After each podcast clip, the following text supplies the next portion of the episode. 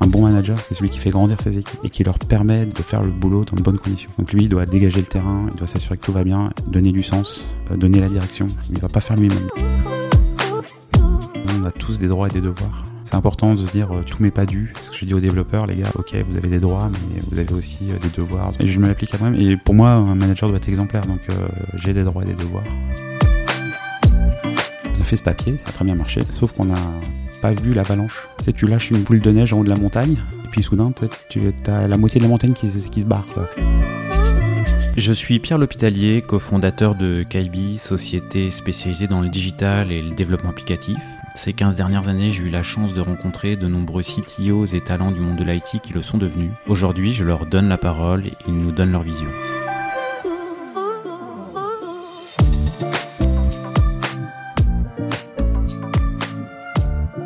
Eh bien, euh, aujourd'hui, je suis en compagnie de Cyril Morcrette, qui est ex-CTO euh, Mappy et aujourd'hui CTO de Peppernest. Cyril, euh, merci d'avoir accepté l'invitation. Ben, bonjour Pierre, non, merci à toi de m'accueillir ici. C'est un, un vrai plaisir d'être là. C'est euh, c'est avec plaisir. Je, je t'accueille quelques semaines, euh, peut-être moi maintenant, après euh, Nicolas et Leringer, dont, tu, bah, dont on a parlé off record. Et effectivement, tu as passé une sacrée tranche de vie chez, chez Mappy. et tu bah, as pris un peu la suite. Donc on en, je pense qu'on en parlera Ouais. de cette, de cette, ouais, cette c'est- tranche de vie-là. Une grosse expérience. ouais. Et euh, bah, peut-être peut-être avant de, de passer sur, sur cette tranche de vie-là, est-ce que tu peux bah, te présenter rapidement, éventuellement les, les étapes qui t'y ont amené? Rapidement, je sais pas. J'ai un gros défaut, c'est qu'on on dit que je parle beaucoup On trop. t'arrête, on t'arrête. plus. On m'arrête plus, ouais, c'est ça. C'est, euh, je pense que c'est même quand les gens me connaissent pas, ou de 5 minutes, ça, ils savent que voilà, je, je- je suis quelqu'un qui parle beaucoup, mais parce que j'aime bien expliquer. Euh, je crois que c'était, euh, je sais plus comment il s'appelait, euh, ce CTO que tu avais reçu avant, qui disait j'aime bien parler aux gens. Et, Ah euh, bah euh, Philippe Charpentier, ah ouais, ouais, Philippe Charpentier. ouais. de NetApp, ouais. Bah voilà, et ben euh, oui, c'est ça. Et euh, bah, voilà, je me suis assez reconnu donc, euh, donc, euh, là-dedans. Et euh, non, non, bah écoute, moi, je, ça fait longtemps euh, que je suis CTO. Euh, j'ai quasiment euh, pas loin de commencer comme ça. Euh, parce que moi, je, voilà, j'ai fait un. J'ai. euh, T'as démarré ta carrière euh, CTO, quoi. ben pas loin. Euh, ouais, c'est c'est assez C'est- étonnant. c'est Ouais, rare. Ouais, c'est ben pas pourquoi? Parce que en fait euh, euh, donc j'ai fait une école d'informatique en, en- à Paris, euh, Epita, euh, voilà, dans ces très jeunes années. hein, c'était c'était vraiment pas vieux à ce moment-là. Euh, maintenant c'est une grosse grosse école d'informatique, mais avant c'était un peu euh, fallait y croire. Et euh, puis euh, j'ai eu le bon j'ai fait mon stage chez EDF et EDF travaillait avec le MIT. Et j'ai pu partir euh, effectivement euh, en tant que coopérant, parce que voilà, j'ai- quelques années, donc euh, j'ai encore connu le service militaire.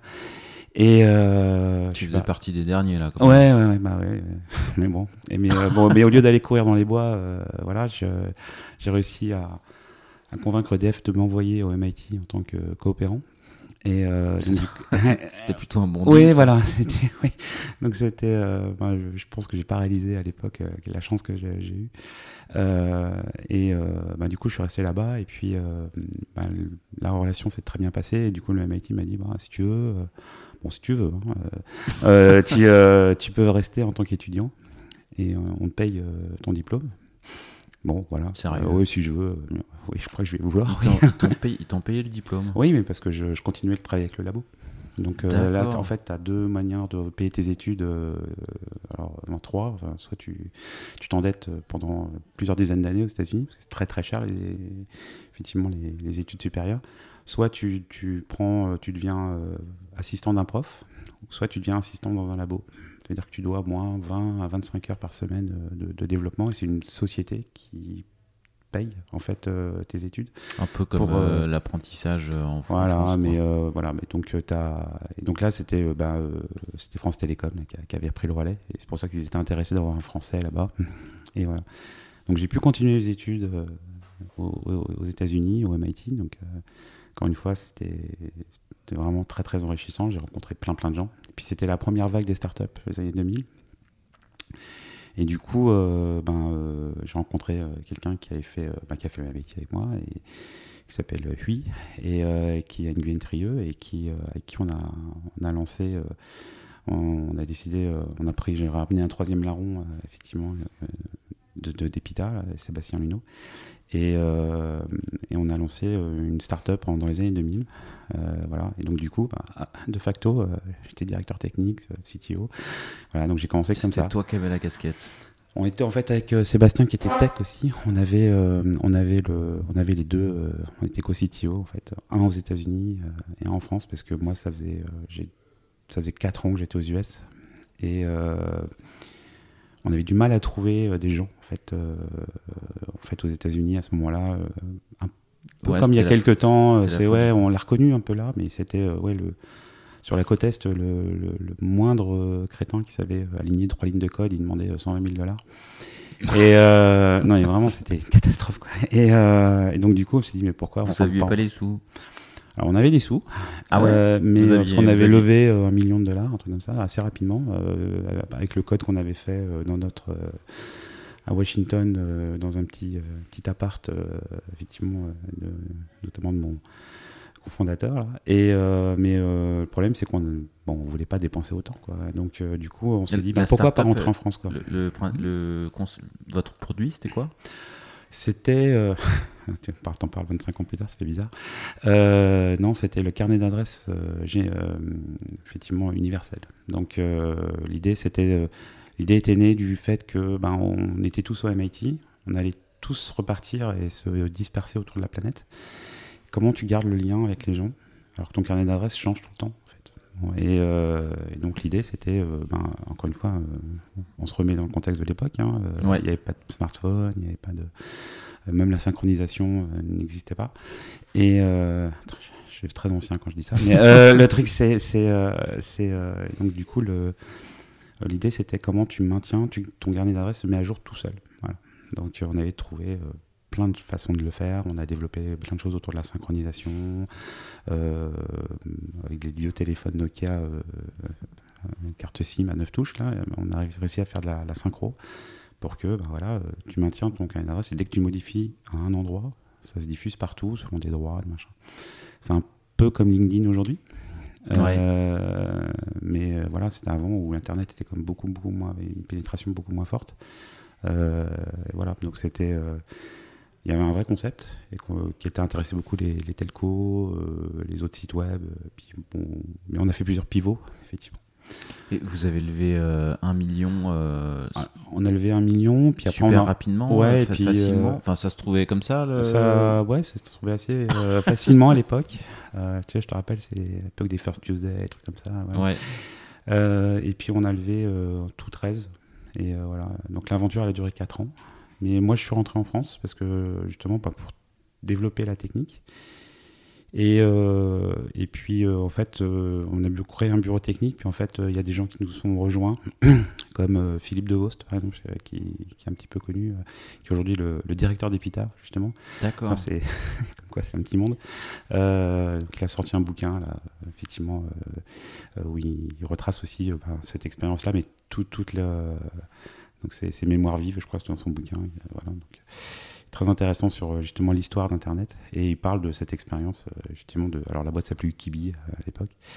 Et voilà, et puis ben, mine de rien, moi ce qui est assez rigolo, c'est que c'est aussi ce un peu ce qui me caractérise, c'est que je vais un peu au-delà de la technique. C'est-à-dire que ben, je suis. J'étais CTO, mais ben, il y a des RH qui sont arrivés, il y a de la finance, il y a du marketing. Et puis du coup, ben, j'étais le seul cofondateur qui était à Paris. Et du coup, moi, j'ai fait un peu directeur général aussi à Paris. Mais ça m'a appris plein d'autres choses. Au-delà de la technique, euh, ben les, gens, déjà, la RH, euh, la finance, tu, vas faire tourner une boîte, la compta, la trésorerie. voilà, comment tu fais, tu t'assures que bah, voilà, il y a des locaux, ça coûte de l'argent, il y a plein de services que les gens te demandent, ils trouvent ça naturel, mais bon, bah non, mais c'est pas naturel. Donc, comment tu les mets en œuvre? Et du coup, j'ai appris d'autres choses au-delà de la pure technique. Euh, voilà, euh, et, en fait, j'adore faire du recouvrement, des choses comme ça. non, mais oui, c'est ça. mais j'ai vraiment aimé, ça, surtout la RH, où moi, je, je, suis, je me suis rendu compte qu'au-delà d'être. un tech. je, vraiment, j'aime manager, quoi. j'aime les gens. Voilà. Et gérer les gens, c'est voilà, ben, compliqué. Donc, bon, là, on était jeunes, on a fait plein de conneries, on a fait plein d'erreurs. tu vois, c'est un peu ce que j'allais te demander. parce que c'est vrai que quand on monte une boîte post-études, sans expérience pro, euh, justement, euh, sans forcément connaître euh, les RH, le hmm. market, la finance, les, les, conneries, on en fait. Il y, a des choses que. Il y a des murs que vous êtes pris, des, ouais, choses que vous, feriez, vous, auriez fait différemment? Ouais, oui. Bah, les deux, trois enseignements, gros enseignements qu'on a eus, c'était on a, euh, ben d'abord, alors les bonnes choses qu'on a fait, c'était justement avoir euh, un bureau dans chaque pays, un, bureau à New York et un bureau à Paris. Ça, je crois que c'était une bonne chose, parce que ça nous a ouvert beaucoup de marchés. Ils ont donné beaucoup de crédibilité aussi, euh, même en Europe. Disons, on a un bureau à Washington, à, à, New York, c'est waouh, ça, ça envoyait. Mais euh, ça ne crée pas des problèmes juridiques, des un établissement à Paris, un établissement à New York, des TVA, enfin des comptabilités différentes. pas... Non, non, c'est en fait c'était deux boîtes qui étaient liées, mais euh, non, non, c'est pas, c'est un peu de complexité euh, administrative, mais, mais pas honnêtement, non, pas. Le, point n'était pas là. Non, le point c'est surtout quand tu comment tu dépenses ton argent. Et là où je pense qu'on a fait deux erreurs. Il y en a une où on a au lieu de développer nous-mêmes euh, tous les principes de synchronisation, on s'est dit, ah, c'est très compliqué. En fait, on, va prendre une boîte à New York euh, qui va le développer pour nous. Et en fait, on crame trop d'argent. C'est, euh, du coup, les mecs coûtaient très très cher. Ils nous ont développé des trucs très jolis, mais, mais en fait, ça coûtait sur trop lourd. sur lequel vous aviez pas la main. sur, ouais, et puis, ouais, voilà. Et puis, en fait, c'était un truc important, mais on, ne s'est pas assez fait confiance, tu vois. On, aurait dû dire non, bah, c'est un défi qu'on relève nous-mêmes. Et euh, mais tu vois, on, était sur plein d'autres choses et on s'est dit non, bah, on va faire ça à côté. Et puis en fait, on s'est rendu compte après qu'on aurait pu le faire nous-mêmes. En fait, on s'est pas assez fait confiance. Et du coup, on a, on a cramé beaucoup d'argent là-dessus. Et euh, ben, tu vois, c'est là où tu apprends aussi qu'un sou est un sou quand tu es, un entrepreneur. Euh, et que, ben, alors aujourd'hui, on conceptualise beaucoup ces, ces, concepts dans le, bootstrap. Contre effectivement le, vesting, tu vois, je prends beaucoup d'argent, mais, je, crame beaucoup d'argent au début. Ou alors comment je fais pour ben, pour la, quand je lève de l'argent, ben, vivre dessus le plus longtemps possible. Et voilà. Et c'est, tu vois, on a fait cette erreur de, de dépenser beaucoup en pensant que, bah, de toute façon, on relèverait toujours. Ben, encore, c'est encore d'actualité, tu vois, comme quoi l'histoire se répète. Euh, est-ce qu'il y a plein de boîtes aujourd'hui qui pensaient, qui cramaient beaucoup en disant je vais faire une levée B, puis, euh, puis là non, et puis du coup, vague de licenciement, tout ça, etc.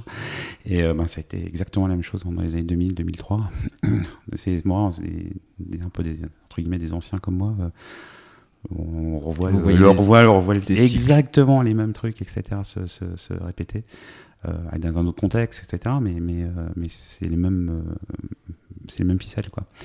Donc ouais, donc ça c'est la première erreur qu'on a fait. On a, on aurait dû euh, un peu mieux gérer, euh, enfin nous-mêmes les choses au lieu de, dépenser notre argent à l'extérieur. Et le deuxième c'était euh, ben ne pas se diversifier en fait.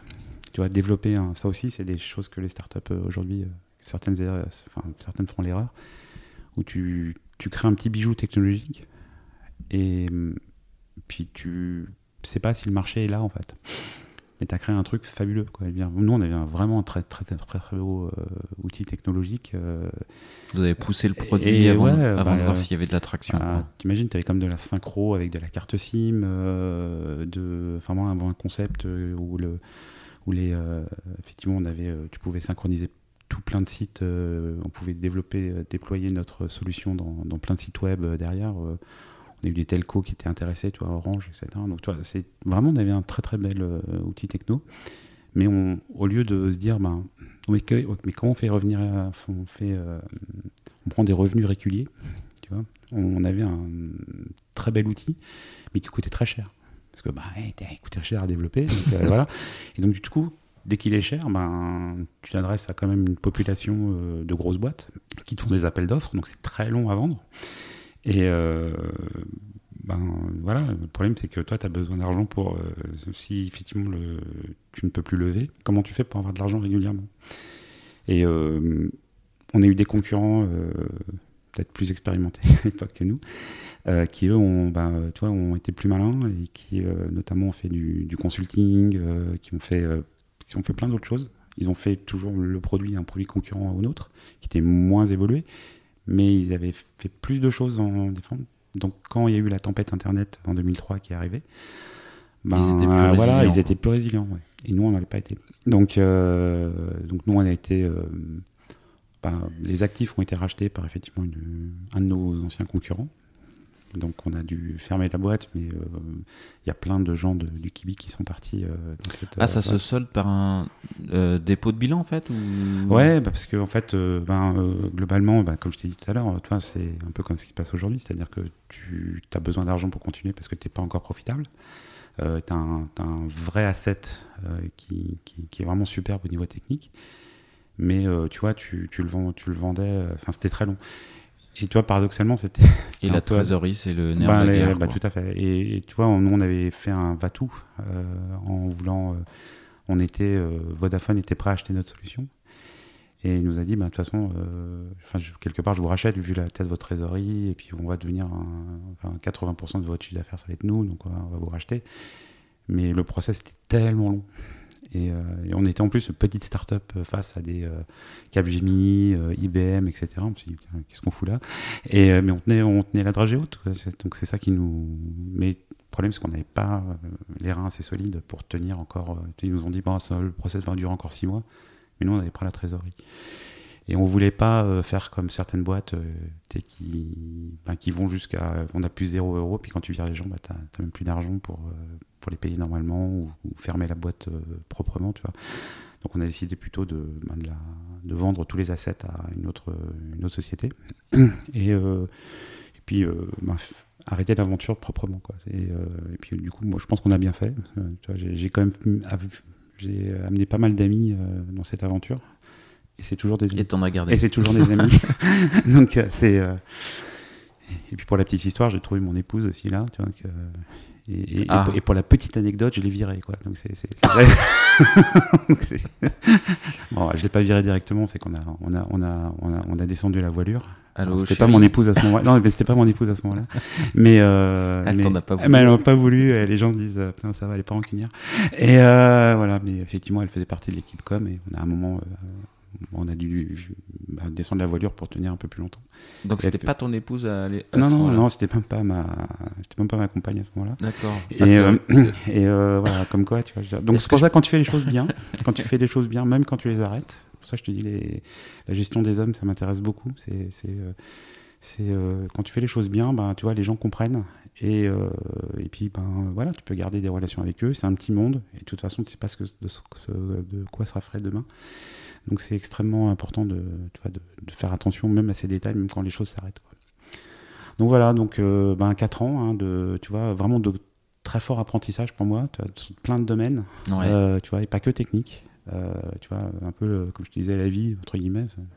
C'est un peu prétentieux de dire ça, mais, mais tu vois, sur, euh, sur plein d'autres choses, euh, en disant, bah, en fait, la vraie vie, c'est ça, quoi. C'est au-delà de. C'est bien de faire des. s'amuser techniquement, mais en fait, si tu veux que ça tienne, tu, prends aussi beaucoup de responsabilités parce que tu, tu te rends compte que ben, tu payes le salaire des gens. Et, bah et, et, et que ben eux ils s'en rendent pas compte mais toi tu suis à grosses gouttes euh, tous les ans parce, que t'as pas encore relevé de l'argent et euh, parce que nous on a fait trois levées. Mais à chaque fois les levées c'était c'est très très, stressant parce que tu dis c'est euh, souvent pas loin d'être la dernière minute les toujours ça a toujours été comme ça et, puis ils aiment bien attendre bah, comme ça qu'ils arrivent à gratter quelques dizaines de pourcents supplémentaires et c'est là aussi où, tu vois, où, comme tu disais tout à l'heure, euh, on n'a pas été très bon dans les premières négociations, on s'est fait plumer. Euh, donc, euh, ah, grosse dilution au départ Ouais, mais, avec le recul, bon, j'en veux pas aux investisseurs, c'est comme dirait l'autre, c'est le jeu ma pauvre Lucette, mais, mais c'est. Voilà, c'est. On, on, on, était jeunes et cons, et voilà, on s'est les gens, les ont tous en face, ils étaient, ils étaient, ils étaient rodés. Et voilà, quoi. Bah, du, ouais, mais alors du coup, mauvais calcul à la fin, parce que si ça se solde par un dépôt de bilan, euh, si tu as pris 10% de zéro, te, Bah, au lieu ouais, de ouais, 5, mais, euh, qui pouvaient peut-être se revendre. euh, Bah, tu sais, euh, ils ont. Bah, c'est toujours la même chose. Hein, ils investissent sur 10. Il y en a 8 qui vont de toute façon mourir. Il y en a une qui va un peu pivoter. Puis il y en a une qui va exploser. C'est un peu ça leur calcul. Ouais. souvent les, les, les VC. Donc, euh, donc bon. Et, euh, Et du coup, pour de... enfin, je sais pas si les chiffres sont euh, communicables ou pas. Enfin, les... com- combien on a sur- levé combien enfin, les... la levée et puis les pourcentages euh, de l'époque? Pour donner un ordre On d'idée. avait levé 1, 10 et 2, je crois, un truc comme ça. Ouais. Un ou 3. on avait 14 en tout. Et euh, oui, euh, ben, à la première levée, on, a quasiment lâché 40%, tu vois. Donc euh, c'est. Ah ouais, c'est énorme. Ouais, c'est énorme, quoi. Et pour. euh, parce que, parce que plein de trucs. voilà, c'est. au début, tu sais, t'es, tout jeune, tu dis, putain, tu as un million de dollars. putain, t'as les oiseaux plein les yeux, tu dis, putain, on va faire plein de trucs. Mais non, en fait, tu t'es fait complètement avoir. Mais, euh, mais tu le sais qu'après, ça, tu vois, c'est, c'est longtemps après. Et la, deux- la deuxième. La deuxième, c'était 13. euh, puis euh, pareil, là, c'était. Par contre, il y avait comme il y avait déjà un investisseur dans la place, lui, il, il- sa- il- il- voilà, il, il savait. il- il savait qu'il faut pas trop trop diluer. Mais à la fin, euh, ouais, je crois qu'on avait dilué. On était, euh, il y a 75% de la boîte qui était plus à nous, quoi. Donc, tu vois. À la fin, je crois que c'était, vu, vu les packs d'actionnaires qu'il y avait, je crois que c'était plus intéressant d'avoir des stocks options que d'être fondateur. tu vois. Je veux dire, c'était, c'était- c'était un peu, un peu paradoxal, mais voilà. Donc voilà, donc euh, ben, ça a duré 4 ans, tu vois, ça, mais tu vois, c'est, c'est aussi des expériences, c'est ça où, où, tu vois, toutes nos expériences de CTO, euh, souvent ça, tu viens de d'autres choses, tu as, Ouais. d'autres expériences. Donc après, je, ouais, je suis allé dans la boîte qui, nous- qui a racheté les, enfin, c'est, c'est, euh, effectivement nos assets. J'ai, j'ai aidé un peu à. Il y a des gens qui sont partis en Californie, il y a des gens qui sont partis à Dublin. Euh, moi, j'ai fait quelques voyages là-bas pour euh, réintégrer la technologie. Moi, ce que je voulais surtout, c'est que la technologie, technologie vive. Tu vois, qu'il qu'il tout notre travail depuis 4 ans qui disparaisse pas. Tu vois, je veux dire. Donc, euh, Ouais. il Bah, y a un petit bébé à transmettre quand même. tout à fait. Donc il a été euh, inclus dans une suite euh, logicielle plus grosse. Euh, le nom n'a pas été différent, mais c'est pas grave. La- notre techno a survécu. Et, euh, et puis, euh, puis moi, en fait, j'ai euh, travaillé, enfin, pris en main une équipe qui gérait des appels d'offres internationaux. Donc, je sais pas si ça existe toujours, ça s'appelait Critical Pass. Et gérer notamment toutes les solutions d'emailing. Donc là, du coup, j'ai vraiment appris à, tu vois, à faire de l'avant-vente technique. Et, mais tu vois, l'appel d'offres, enfin, j'ai fait pendant 6 ou 8 mois de l'appel d'offres à gogo partout dans le monde.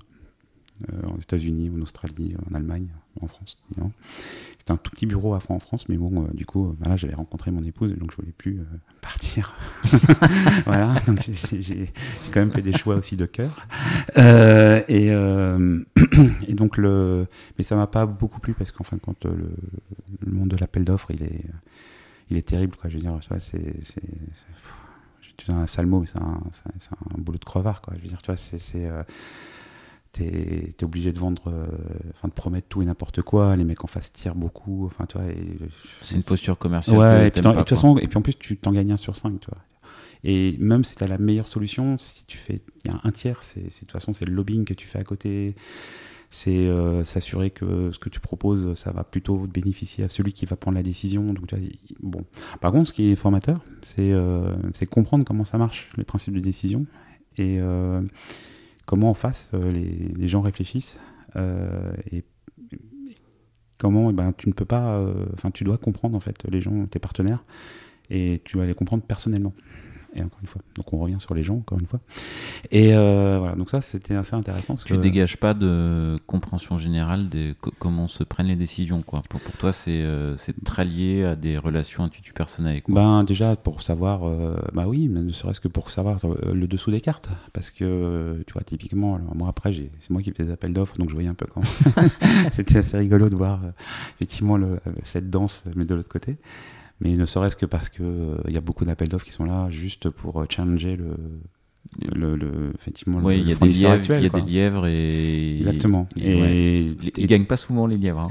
Bah, rarement, ouais. Et euh, justement, le, le but, c'est tu mets- dois mettre tellement d'énergie dans un appel d'offres, enfin, surtout quand on, est sur plusieurs centaines de milliers d'euros. Euh, le, ben, faut quand même savoir où tu mets ton énergie. Quoi. Si tu en as deux, trois en même temps, euh, tu dis, ouais, bon, c'est une très belle boîte, là, putain, je suis avec euh, SFR qui veut racheter un truc, mais est-ce qu'ils veulent vraiment racheter un truc tu vois? Est-ce qu'ils sont pas en train de, tu vois, de, de nous utiliser comme euh, pour diminuer le prix de 20% euh, parce que la bascule technologique sera trop, compliquée à faire. Tu vois? Et ils ont pas envie. Une migration, ils ont pas envie de se taper, mais par contre, il y a les achats qui Et- veulent, et qui ça- veulent diminuer de 20%. Et euh, tu vois, les décisions d'arrêter euh, un process DAO en cours au début, c'est quelque chose que tu savais faire ou euh, C'est dur. hein. Cette problématique de. Enfin, Tu, tu, tu l'arrêtes jamais en fait. Le- Hein, tu peux pas l'arrêter. En fait, mais tu l'as. non, tu. Bah non, c'est. Alors, enfin, si tu le fais, c'est très fort. Je veux dire, c'est vraiment, tu sais que c'est mort d'entrée, quoi. ah, donc et- tu, tu pouvais pas faire un fail fast, quoi. Non, euh, non, mais par contre, tu fais un. Un- tu un. fais, je, je, je, je m'implique pas beaucoup. C'est-à-dire que je réponds quand même. Mais euh, toi, le tout le but, euh, quand tu commences à avoir des experts de, de l'appel d'offres, c'est euh, c'est d'avoir, si tu veux, un appel d'offres déjà prêt, en fait. Tu as, un appel d'offres standard qui est prêt, et je peux te répondre en trois jours euh, un appel d'offres. Mais il est super standard. Bon, il faut te taper les grilles de validation, etc. Mais, mais du coup, tu le fais très vite. Et euh, parce que tu sais que de toute façon, c'est mort, donc c'est- pas Ouais, grave. tu- Mais, mais, optimises le temps, quoi. voilà, et, et tant pis, quoi. Tu as répondu. Les mecs sont pas impressionnés, mais de toute façon, c'est pas grave. Je- je- sais pas, mais t'as répondu, mais t'as pas dit salut, quoi. Parce que quand tu dis salut, euh, prochain schéma, tu peux le rappeler après. Donc c'est pour ça que c'est très dur de sortir d'un appel d'offres. euh, euh, moi, je l'ai eu euh, bah, justement chez euh, tu vois. Nicolas parlait des fournisseurs de, de- de données cartographiques. Ouais. Régulièrement, nous, euh, on allait voir TomTom et on mettait TomTom et Navtech en face. Et pareil, moi je faisais ça. C'est-à-dire que je, commençais à dire à TomTom, Ah, vous savez, Navtech en face, euh, ils poussent beaucoup. C'est vrai qu'au début, ils poussaient beaucoup. hein. Je veux dire, savaient qu'ils étaient en challenger, donc euh, vraiment, bon. Et puis une fois, ils savaient qu'une fois que tu avais basculé, tu reviendrais, ce serait difficile de revenir en arrière. Donc ils, venaient, et c'est comme ça qu'on arrivait à baisser les prix de TomTom. Euh, mais au bout d'un moment, Navtech, ils ont dit, bon écoutez, c'est le troisième appel d'offres que vous dites non, bon, ça va quoi. Donc si, si, euh, on n'a pas une vraie preuve que vous, vous allez Qu'on est vraiment challengé, ouais, qu'on vraiment. voilà, qu'on a une chance de gagner, euh, bon, on répond pas. Mais tu vois, mais parce que je les avais euh, essorés trois fois, quoi. Donc euh, au bout d'un moment, ça, ça marche plus. Et ça, le problème, c'est quand tu es dans un marché où il y a peu de Peu concurrents, d'acteurs. peu Ouais. d'acteurs, bon, au bout d'un moment, le mec il dit, ouais, ok, ça va. Euh, je, je- vais pas passer du temps. Bon, et puis, je, ayant été à leur place, je me suis dit, ok, je peux pas trop, euh, je comprends vraiment leur position, quoi. C'était c'est vraiment beaucoup d'énergie, un appel d'offres. C'est pour ça que je, je pas resté longtemps, parce que c'est, c'est tu t'as pas l'impression de construire, en fait. C'est ça le problème. C'est, tu, tu réponds euh, à la chaîne, euh, c'est, euh, t'en gagnes un sur 5, voilà. Et euh, 1 sur 4, c'était vraiment très bon. Voilà, donc, euh, voilà, donc c'était pas, mon grand kiff dans la vie. Encore une fois, je te dis, moi j'aime bien, c'est travailler avec des gens, piloter, etc. Donc c'était pas, voilà. Puis faire le commercial, c'est pas ma nature. C'est très bien, on a besoin de commerciaux. hein, je, je dis pas ça, mais, euh, voilà, c'est pas ma nature à moi. Donc, euh, voilà, je suis parti. euh, du coup, je voulais relancer une boîte. Et en fait, j'ai été appelé chez SFR pour justement monter un appel d'offres. Je trouvais ça assez rigolo. Parce que à ce moment-là, c'était Vodafone qui cherchait à industrialiser toute sa partie. On était encore dans le monde pré-smartphone. Et à ce moment-là, c'était les opérateurs qui fournissaient les services. Donc euh, Vodafone Live, euh, Orange, etc. Donc il y avait trois opérateurs, il n'y avait pas encore Free, et euh, qui fournissaient tous les services que tu trouvais sur les téléphones. Et on m'a dit, ouais, il faut qu'on industrialise. euh, euh, ben, euh, en fait, c'était chez SFR en l'occurrence. Et euh, ben, c'était. euh, ben, en fait, il y avait toute une galaxie de, de, euh, d'éditeurs autour qui fournissaient des services et comment on les intégrait, comment on les choisissait, quelle posture éditoriale on donnait pour, euh, euh, donner une cohérence à son portail, euh, la qualité, etc. Donc en fait, tous les opérateurs étaient là plutôt pour ben, faire son marché dans les, services qui étaient autour. Le problème, qu'ils faisaient ça un peu de manière artisanale et ben, ils cherchaient à le rendre beaucoup plus efficace et industrialisé. Et donc moi, je, je- je- au début, je suis dit, bon, bah, tiens, effectivement, voilà, je, je quittais euh, Critical Pass, euh, je me dis, bon, je vais... Ça, ça, c'est l'histoire de ma vie, ça. Je pense que je vais faire 6 mois et je fais, euh, je vais, j'ai 15 ans. Et, euh, je m'attache et puis j'arrive plus à partir. Mais, euh, et donc, le, donc, le, donc là, c'était euh, clairement... euh, bah, j'ai fait un appel d'offres. donc c'était très rigolo de, cette fois d'en organiser un pour trouver effectivement un partenaire. Donc là, c'était Accenture qui a gagné pour voir comment on faisait l'intégration et le test donc de tous les services qui étaient autour selon une plateforme de Vodafone qui permettait de, de s'ajuster à tous les téléphones. Parce qu'en fait, là maintenant, on a deux plateformes, et puis c'est une liste d'ordinateurs qu'on a. Mais avant, c'était. Euh, tu avais des Nokia, des Ericsson, des machins, etc. Tout le monde avec des tailles de, d'écran différents, des capacités différentes, des couleurs, noir et blanc, etc. Donc, comment tu présentais tous les services tu vois, d'Europe 1, machin, etc. Ce qui est rigolo, c'est que j'ai vu plein de services qui, dans lesquels après je suis allé que j'ai que j'ai piloté après. Donc c'est comme quoi le monde est vraiment petit. Mais euh, voilà, donc euh, au début c'était euh, juste faire ça. Et puis on m'a dit, moi, tu peux pas aussi maintenant que tu as fait appel d'offres, tu as choisi quelqu'un, que c'est bien. Tu peux pas aussi ben, lancer l'activité pour que ce soit rodé? Bon, bah d'accord, on va lancer l'activité. Puis on d'abord on fait les services portail, puis après les services plus SFR, puis le SMS, et puis le site web. En fait, j'ai tout intégré. Et euh, j'avais cette fonction de pilotage. Alors, j'étais devenu. Euh, T'étais PMO Ouais, j'étais, ouais, mais j'étais surtout. Euh, j'étais, à ce moment-là, j'étais indépendant.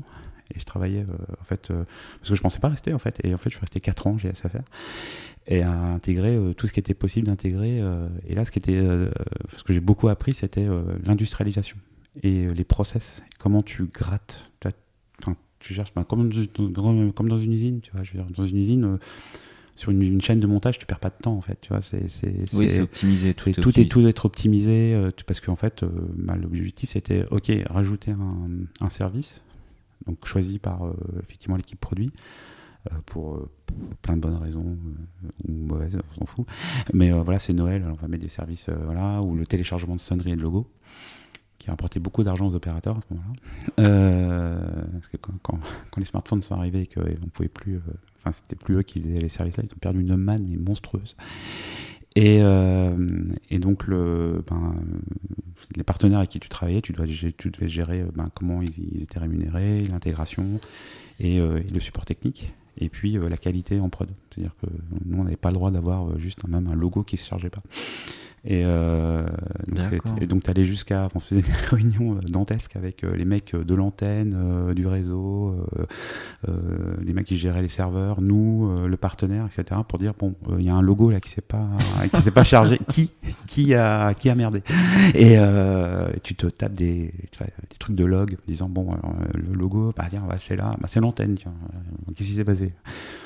Donc c'était tapis rouge, ça s'appelait ce truc-là. Euh, bon, mais bah, du coup, tu, tu vois, tu, tu, rentres dans un process, tu dis comment je peux tout optimiser en permanence? Tu vois, je veux dire. Euh, c'est un euh, mindset, quoi. Ouais, voilà. Et c'est très, pour moi, c'est très formateur parce que tu vois, c'est chaque étape, tu dis bon, ok, on peut aller plus loin.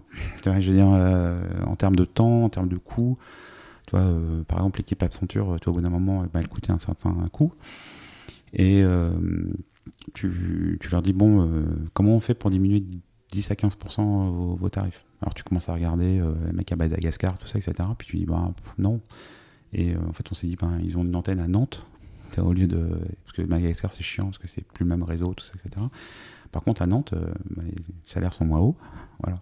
Allez, hop, on déménage tout le monde à Nantes.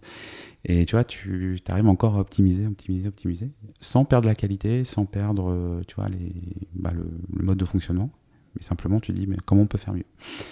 Et, c'est quelque chose euh, cet apprentissage là c'est quelque chose qui t'a servi beaucoup après servi euh, beaucoup bah, chez Mappy notamment chez ben, après donc je suis, je suis parti chez Lagardère mais alors euh, en fait ça a duré 4 ans à SFR mais au bout d'un moment tu, tu, commences à dire tu as optimisé tout ce que tu pouvais puis tu commences à te dire mais en fait tu es un peu en rond là parce que je, crois que le moment où, où j'ai eu le, le la révélation c'est c'était le la réunion, fait le comité projet, tu sais. Et euh, tu vois, un jour, je regarde le comité projet, je vois le comité projet numéro, 482. Ah. Et tu dis, putain, mais c'est moi qui ai initié le format de ce truc-là, en fait. 482 Ah ouais Donc euh, là, je tourne un peu en rond. Là. 482, c'est-à-dire qu'il y en a deux par semaine, quoi. Ouais, il y en avait. Euh, deux, voilà, je sais plus ce que c'était, mais enfin, c'était. Ouais, c'était. Et donc, tu dis, bah, en fait. c'est l'heure. Ouais, bah, c'est bon, quoi. Non, mais j'apprends plus rien, en fait. Et je j'apporte plus rien, en fait. Parce qu'on a. Toi, c'est. Et puis, toi, SFR me demandait régulièrement d'intégrer leurs équipes. On dit, ouais, tu comprends. 4 ans en tant que prestataire, c'est pas terrible. Ah, on te demandait. ouais, et moi, c'est ton tour d'être optimisé, quoi. Voilà, mais je voulais pas, en fait.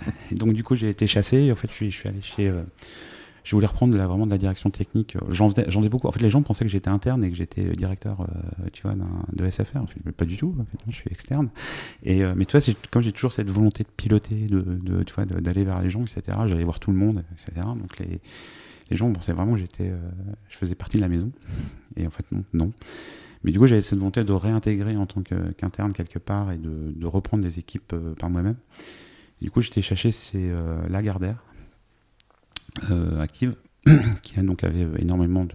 voilà, qui, avant que Arnaud Lagardère euh, vraiment euh, dépiote tout l'empire média qu'avait construit son père. Le, parce que là, il n'en reste plus grand-chose aujourd'hui. c'est bah, il y avait énormément, il y a des sites de news, des sites, euh, enfin des médias, euh, donc euh, Europe 1, Paris Match, le JDD, il y avait des sites, enfin des, des, journaux, pardon, tu vois, Elle, Première, des, des télés, il y avait des radios Europe 1, au niveau média c'était énorme et ils n'étaient mmh. pas sur Internet.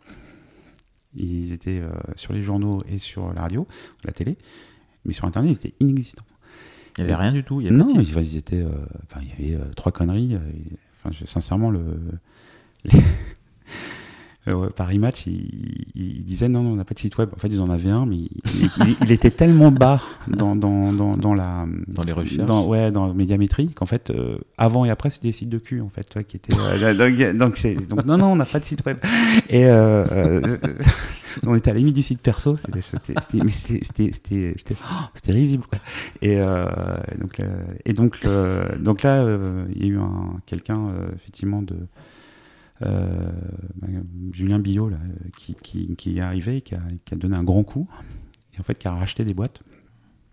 il a racheté ben, NewsWeb, qui était euh, un petit acteur, du, un pur player du web, euh, qui avait boursier.com, euh, des sites de sport, etc. pour justement toute la partie, ils l'ont confié toute la partie news. ils ont repris une, une, ESN pour tout ce qui était la partie féminin, donc elle, parents, machin, etc. Et puis ils ont, pour la santé, ils ont racheté Doctissimo. Donc ils ont mis des millions sur la table. ils ont acheté très cher, très cher ces trois boîtes mais euh, NewsWeb n'avait pas de directeur technique. Et donc euh, la dernière a dit, et, voilà, c'est là que je suis arrivé, euh, et ils n'avaient jamais connu de directeur technique. En fait. Ils étaient toujours organisés. En fait, c'était un agglomérat de plusieurs petites boîtes qui s'est mis ensemble pour survivre à la tempête Internet dont je parlais tout à l'heure. Donc là, il n'y a rien d'homogénéisé non, en, termes de techno, en termes de, process, techno, de méthodo, de... Ouais. Des gens très impliqués, une petite boîte très très impliquée. Et euh, voilà. Et donc là, j'ai eu trois vies là.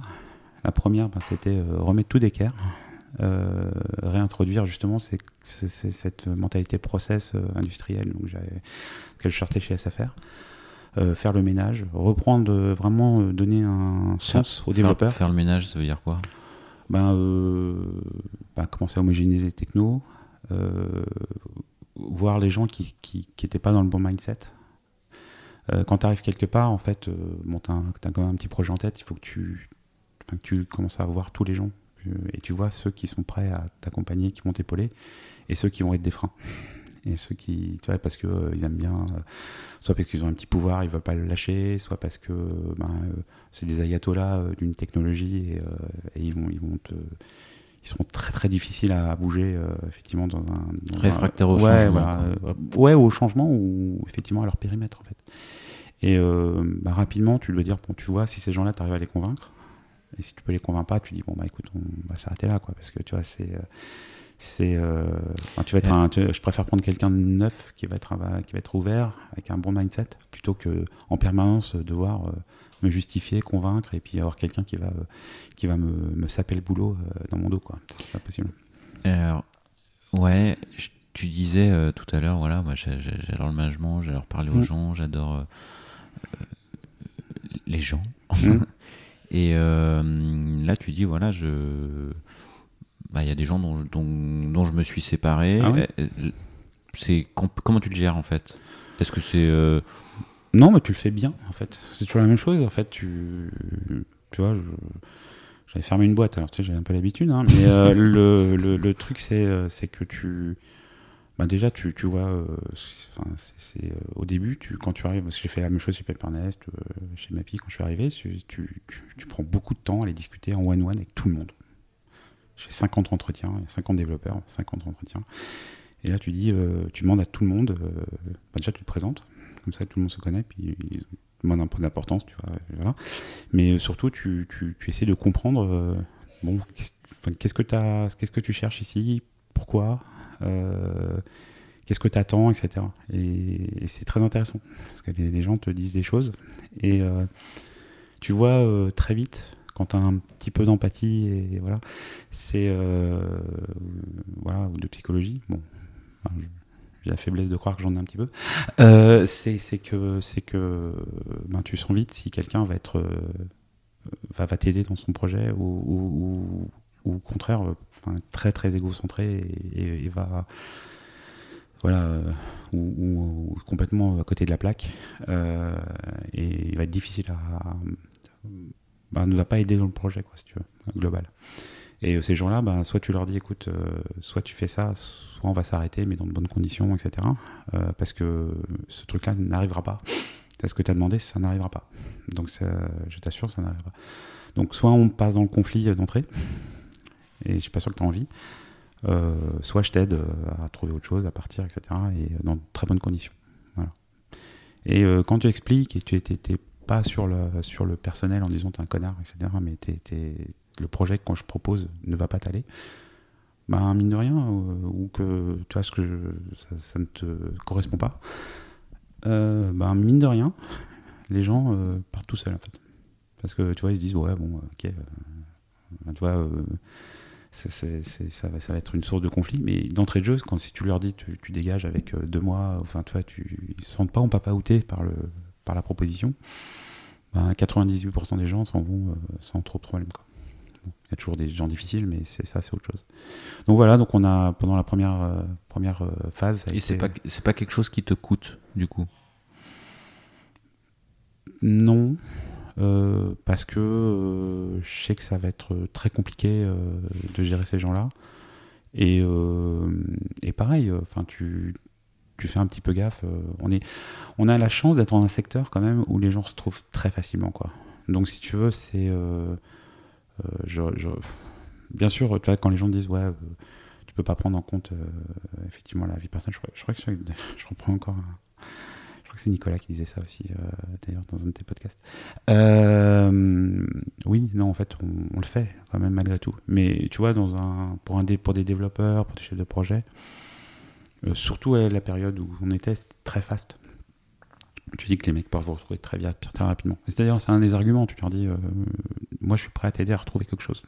Je- tu vois, c'est pas parce que tu corresponds pas au projet qui est ici que tu vas pas être très bien dans un autre projet. Tu vois. Donc, euh, donc du coup, euh, bah, les gens sont accompagnés, même sur la sortie, donc ça va quoi. Et Mhm. euh, non, ça me coûte pas tant que ça. Puis en plus, je suis pas encore attaché à eux, tu vois. euh, C'est pour ça qu'il faut Ouais, le faire vite. quoi. Faut, faut le faire vite, parce qu'après c'est plus difficile. ouais. Donc voilà, donc on a, bah, c'est plutôt bien marché. hein, tu vois, on- en même pas une année, on a vraiment restructuré les choses, changé les technos. euh, J'ai fait beaucoup de liens avec euh, le reste de, de l'équipe Lagardère pour euh, choisir des technos communes, voilà. Puis les fondateurs de Newsweb euh, ont pris leur en-out et puis ils ont dit bah voilà, salut. Donc euh, nous on a pris notre argent, euh, on nous a demandé de rester un an, on est resté un an, salut. Et du coup j'ai repris la direction de, de la boîte avec le directeur marketing de, de, l'époque, donc euh, euh, Michael Amand, qui, voilà. Moi j'ai eu beau- beaucoup de belles rencontres, euh, vraiment, et, à chaque fois j'ai eu des gens très forts pourquoi je suis resté dans des boîtes longtemps? C'est parce qu'à chaque fois j'ai trouvé quelqu'un avec qui j'étais très complémentaire et avec qui euh, il y avait un niveau de confiance qui était très fort. Voilà. Euh, une fois, il y a un consultant qui m'a dit voilà, il y a l'échelle de la confiance, euh, ça va de moins 2 à plus 3. euh, et, et moins 2, c'est la défiance, 0, c'est neutre, et 3, c'est confiance euh, vraiment. Aveugle, euh, ouais. enfin aveugle, mais en fait, bon. Coup des franches, Ouais, coup des franches, tu, bon, chacun gère son périmètre et il n'y a, a pas de contrôle en fait. Et, plusieurs fois dans ma carrière chez Mappy, avec Florence, et là sur, sur Newsweb avec Michael, même avant chez, chez, chez, chez Ukibi, même avec lui et, Sébastien, j'ai toujours eu rencontre-là. Et je m'en rends compte que c'est très important pour moi d'avoir cette relation et que je commence à reconstruire aussi chez, chez Nest Et si j'ai pas ça, je, bah je, ouais, j'ai du mal. En fait, euh, voilà. Et euh, donc, euh, donc là, ouais, très, très, un bon duo avec beaucoup de confiance. Donc la confiance, attention, hein, c'est, on met des années à la construire et une seconde à la, à la détruire. Hein, donc, il faut, on la donne pas par défaut. Et on a... Non, je pense que la, la confiance, ça se, ça se mérite. Et et donc, euh, ça veut dire que, Mais ça, fait tout ce que tu fais. Faut, faut, faut, tu vois, faut partager, faut, faut, euh, pas, pas faire des trucs en douce. Enfin, il y a plein de trucs que tu, enfin, ça te donne une ligne de conduite et éthique qui, qui, est, qui est très forte.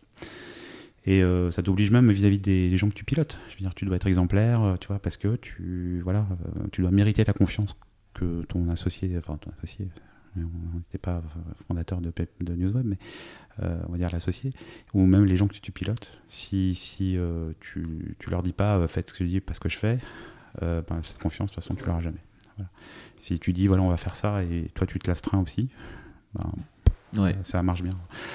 Donc voilà, donc ben, on a repris ce truc là, on a on a on a fusionné Newsweb à Levallois, on a du coup on s'est retrouvé aussi euh, dans le, effectivement, le codir de, de, la garde. Donc c'est truc assez majeur. Là, on a réussi à tirer vers le haut les sites web qui commençaient à atteindre, qui étaient très quali et puis euh, qui atteignaient des, des niveaux de d'audience qui à être très significatifs.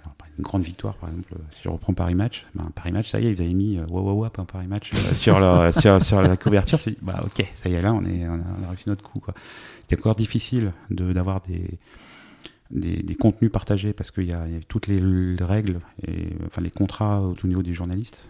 C'est très compliqué ce truc-là parce que euh, les droits d'auteur sur les journalistes, enfin, euh, euh, les journalistes papier, si on les publiait sur Internet, ils n'étaient pas rémunérés. et puis les journalistes, il faut faire très gaffe. Hein, c'est une population qui se met facilement, qui est très protégée, qui se met facilement en grève. Donc il y avait chez Lagardère, c'était wow, wow, wow, on est sur marche sur des œufs. Quoi. Et voilà mais très belle. Euh, vraiment, on est, enfin, c'était euh, très belle période où, enfin, les choses, tous les projets marchaient bien et c'était assez incroyable. Euh, et puis, on a fait plein de trucs avec Europe 1, des labs, des des, plein de choses pour commencer à lier ce qui se passait à la radio avec sur les choses sur Internet. Vraiment des trucs très, très, très sympas. Et puis, ben, du coup, euh, ça a été remarqué chez Lagardère. On s'est dit, ben, voilà, vous deux, là, ça marche bien. Michael, ouais, vous, ben, apparemment, vous marchez bien. Donc, euh, ben, Cyril, euh, alors Michael, on lui a confié un gros périmètre. Puis moi, on m'a confié on dire, la direction technique de tous les sites, donc Doctissimo, euh, Newsweb, et puis effectivement elle, tout ça, etc. Donc, je me suis retrouvé avec 40 sites, une dizaine d'applications mobiles à gérer et euh, trois équipes qui se tirent un peu la bourre en fait. Parce que chacun euh, était dans avec son sa culture. C'est 40 euh, sites pour trois équipes? Enfin ces trois équipes c'était trois boîtes en fait. Ah, trois boîtes non c'est il y a une centaine de développeurs à peu près. Une centaine de développeurs une, dizaine d'intégrateurs. Et mais chacun avait sa façon de travailler et, bon même si on, on, se tirait pas dessus on se tirait un peu la bourre. Les trois boîtes euh, était un peu était un peu en concurrence, tu vois. Donc euh, donc moi mon défi ça a été de bah, comment on va maintenant les faire travailler ensemble. Alors que bon, mine de rien, j'étais à la tête d'une des boîtes, moi aussi, hein, j'étais dans ce, petit jeu de, je me tire la bourre par rapport aux autres, etc. Et, euh, et bah là, j'ai dû passer de l'autre côté de la barrière et puis casser ces barrières, justement. Et, et, euh, et leur dire non, mais vous savez, chez Doctissimo, ils ont des trucs. Euh, ils ont des trucs bien. Des trucs super bien. Euh, enfin, tu vois, ils commencent à faire beaucoup d'automatisation, enfin, d'orchestration avec Jenkins, etc. Enfin, tu vois, il s'appelait pas Jenkins à l'époque, c'était son nom avant. ils ont des compétences sur le forum qu'on n'a pas du tout, sur la modération, voilà, qu'on n'a pas. Euh, même les compétences, on, mine de rien, on a les mêmes compétences, mais on se parle pas assez. Euh, c'était le début effectivement de toute l'agilité, des choses comme ça. Donc euh, voilà. Donc moi, encore une fois, beaucoup de management. Tu vois, là, vraiment depuis là, je faisais de moins en moins de technique en fait. Tu vois, mais je gardais vraiment un vernis technique, mais je connais plus. Et c'était vraiment ben, faire des choix, persuader, convaincre, comprendre pour pouvoir remonter au niveau de la garde il faut des financements, des choses comme ça. Et ben, s'assurer que toi, tu. Moi, j'ai toujours dit que le manager, un bon manager, c'est celui qui permet. Enfin, déjà, il fait grandir ses équipes. C'est celui qui fait grandir ses équipes et qui leur permet de, de, faire le boulot dans de bonnes conditions. Donc, lui, il doit dégager le terrain, il doit s'assurer que tout va bien, donner du sens, euh, donner la direction, etc. Mais il ne va pas faire lui-même. Donc, euh, comment il arrive à, à, ce que les gens qui pilotent euh, soient autonomes et réussissent d'une manière ou d'une autre les objectifs qu'il a donnés. Voilà. Et sans notamment faire du micromanagement. Et voilà. Et ça, c'était vraiment, vraiment ma directive. Donc voilà, donc ça, ça pareil, ça, ça a vraiment euh, très très bien marché. Donc c'était vraiment intéressant. Puis il y a eu un, ça s'est fini sur un sur un truc assez dantesque. je sais pas si tu veux qu'on en parle euh, un petit peu, mais ah bah si c'est dantesque, il faut y ah J'ai essayé de pas être trop long. Euh, pas faire un podcast de 3 heures, mais le, le non, bah en fait, bah, comme tous les sites de médias, en fait, bah, les médias ils courent derrière l'audience. Euh, puisqu'ils vivent de la publicité. Enfin, en tout cas, à l'époque, c'était surtout ça. Maintenant, ça, ça a un peu changé vers l'abonnement, mais, mais pendant longtemps, c'était la publicité, donc l'audience. Et l'audience, c'est médiamétrie. Et mine de rien, médiamétrie, euh, voilà, c'est le nombre de personnes que tu arrives à attirer. Euh. donc, on avait plein de techniques pour le faire, les, les jeux concours, les machins, etc. Bon, voilà. Et puis, on avait une qui était aussi ben, des trucs de, un peu de filibustier, hein, je veux dire, où ben, on avait créé un blog sur le JDD euh, c'est une plateforme de blog qui est ouverte à tout le monde. Et c'était euh, nom du blog.jdd.fr. Donc quand les gens venaient sur le blog, pour médiamétrie, comme c'était jdd.fr, ça, donnait de l'audience au JDD.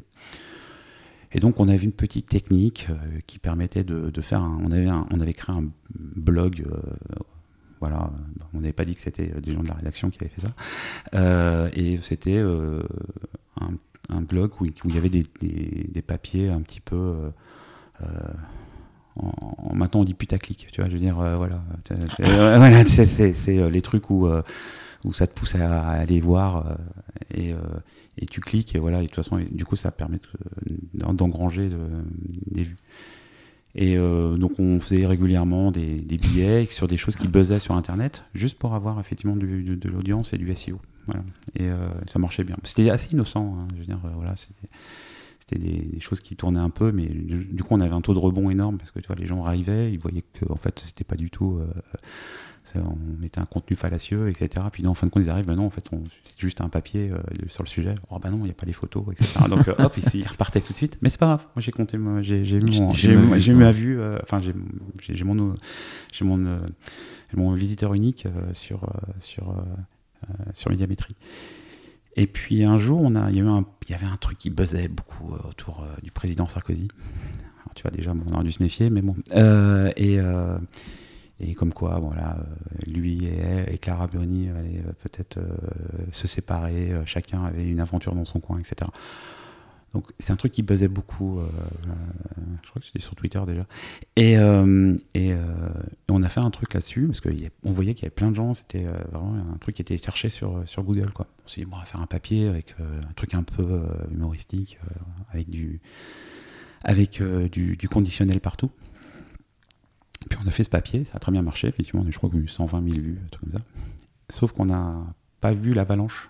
C'est tu lâches une boule, de, boule de neige en haut de la montagne, et puis soudain, tu as la moitié de la montagne qui, qui se barre. Quoi. Alors qu'est-ce qui s'est passé? C'est que le conditionnel s'est transformé. Ouais, alors c'était pas même pas ça. C'est que c'est là où tu vois euh, l'emballement médiatique qu'il peut avoir. C'est assez fou. C'est-à-dire que le lendemain, c'est, je crois que c'était un journal de Genève qui a dit, selon le JDD, déjà, non, c'est un blog du JDD, le JDD. Euh, le président, enfin le, couple Sarkozy qui était, qui avait beaucoup médiatisé son couple, tu sais, donc c'est pour ça que ben, les gens reprenaient. Euh, le, couple euh, Sarkozy va se séparer. Bon, ça a été repris à l'étranger selon la Tribune de Genève et le JDD. Donc tu vois, les gens en fait ne, regardaient même plus la source de base, ils s'appuyaient sur le mec d'avant qui et au final, en fait, le, la source de base n'existait pas. C'est juste, euh, les gens sont trop persuadés parce qu'ils regardent juste le mec d'à côté qui a, fait un papier. Enfin, je vais faire un autre papier, mais et sa source, c'est le, le, mec d'avant, quoi. Et, Et, du coup, c'est devenu un. et c'est un mec sérieux. Ouais, c'est un mec sérieux. Oui, puis en plus, elle a créé le, le- la news se crédibilise là-dessus. Bon. Et c'est monté, c'est monté, c'est monté. Nous, on a eu le truc arrivé. C'est par- c'est parti dans le week-end. On a vu ça euh, lundi. On s'est dit, oh là là, qu'est-ce qui se passe? On a enlevé le, papier. Trop tard. Le mouvement était lancé. Et à un moment, je crois qu'il y a eu une conférence de presse à l'étranger. Je sais plus si c'était euh, aux États-Unis ou. Enfin, c'était un truc assez important. Je me souviens plus. hein. Mais euh, du coup, il y a Sarkozy qui parlait à côté d'un- autre chef d'État. Et première question d'un gens, Oui, selon le JDD à Paris, vous allez vous séparer. Demandez directement à Sarkozy. Sais, en conférence de presse mondiale, quoi. Tu te dis, putain, mais tu dis, mais, mais qu'est-ce qui se passe, quoi et, et tu peux plus arrêter le truc, quoi. Tu c'est, c'est fini, quoi. Et là, euh, ben, euh, ben, le problème, c'est que Nicolas Sarkozy connaît très bien Arnaud Lagardère. Petit coup de fil en disant euh, qu'est-ce que c'est cette histoire au niveau du JDD Tu me vires le, le rédacteur en chef, euh, surtout qu'il avait déjà eu une histoire avec Paris Match, etc. Donc euh, soudain, le feu du ciel tombe sur le JDD, qui ne sait absolument pas de quoi il en parle. Quoi. Ils ont rien fait, quoi, les, pauvres, gars.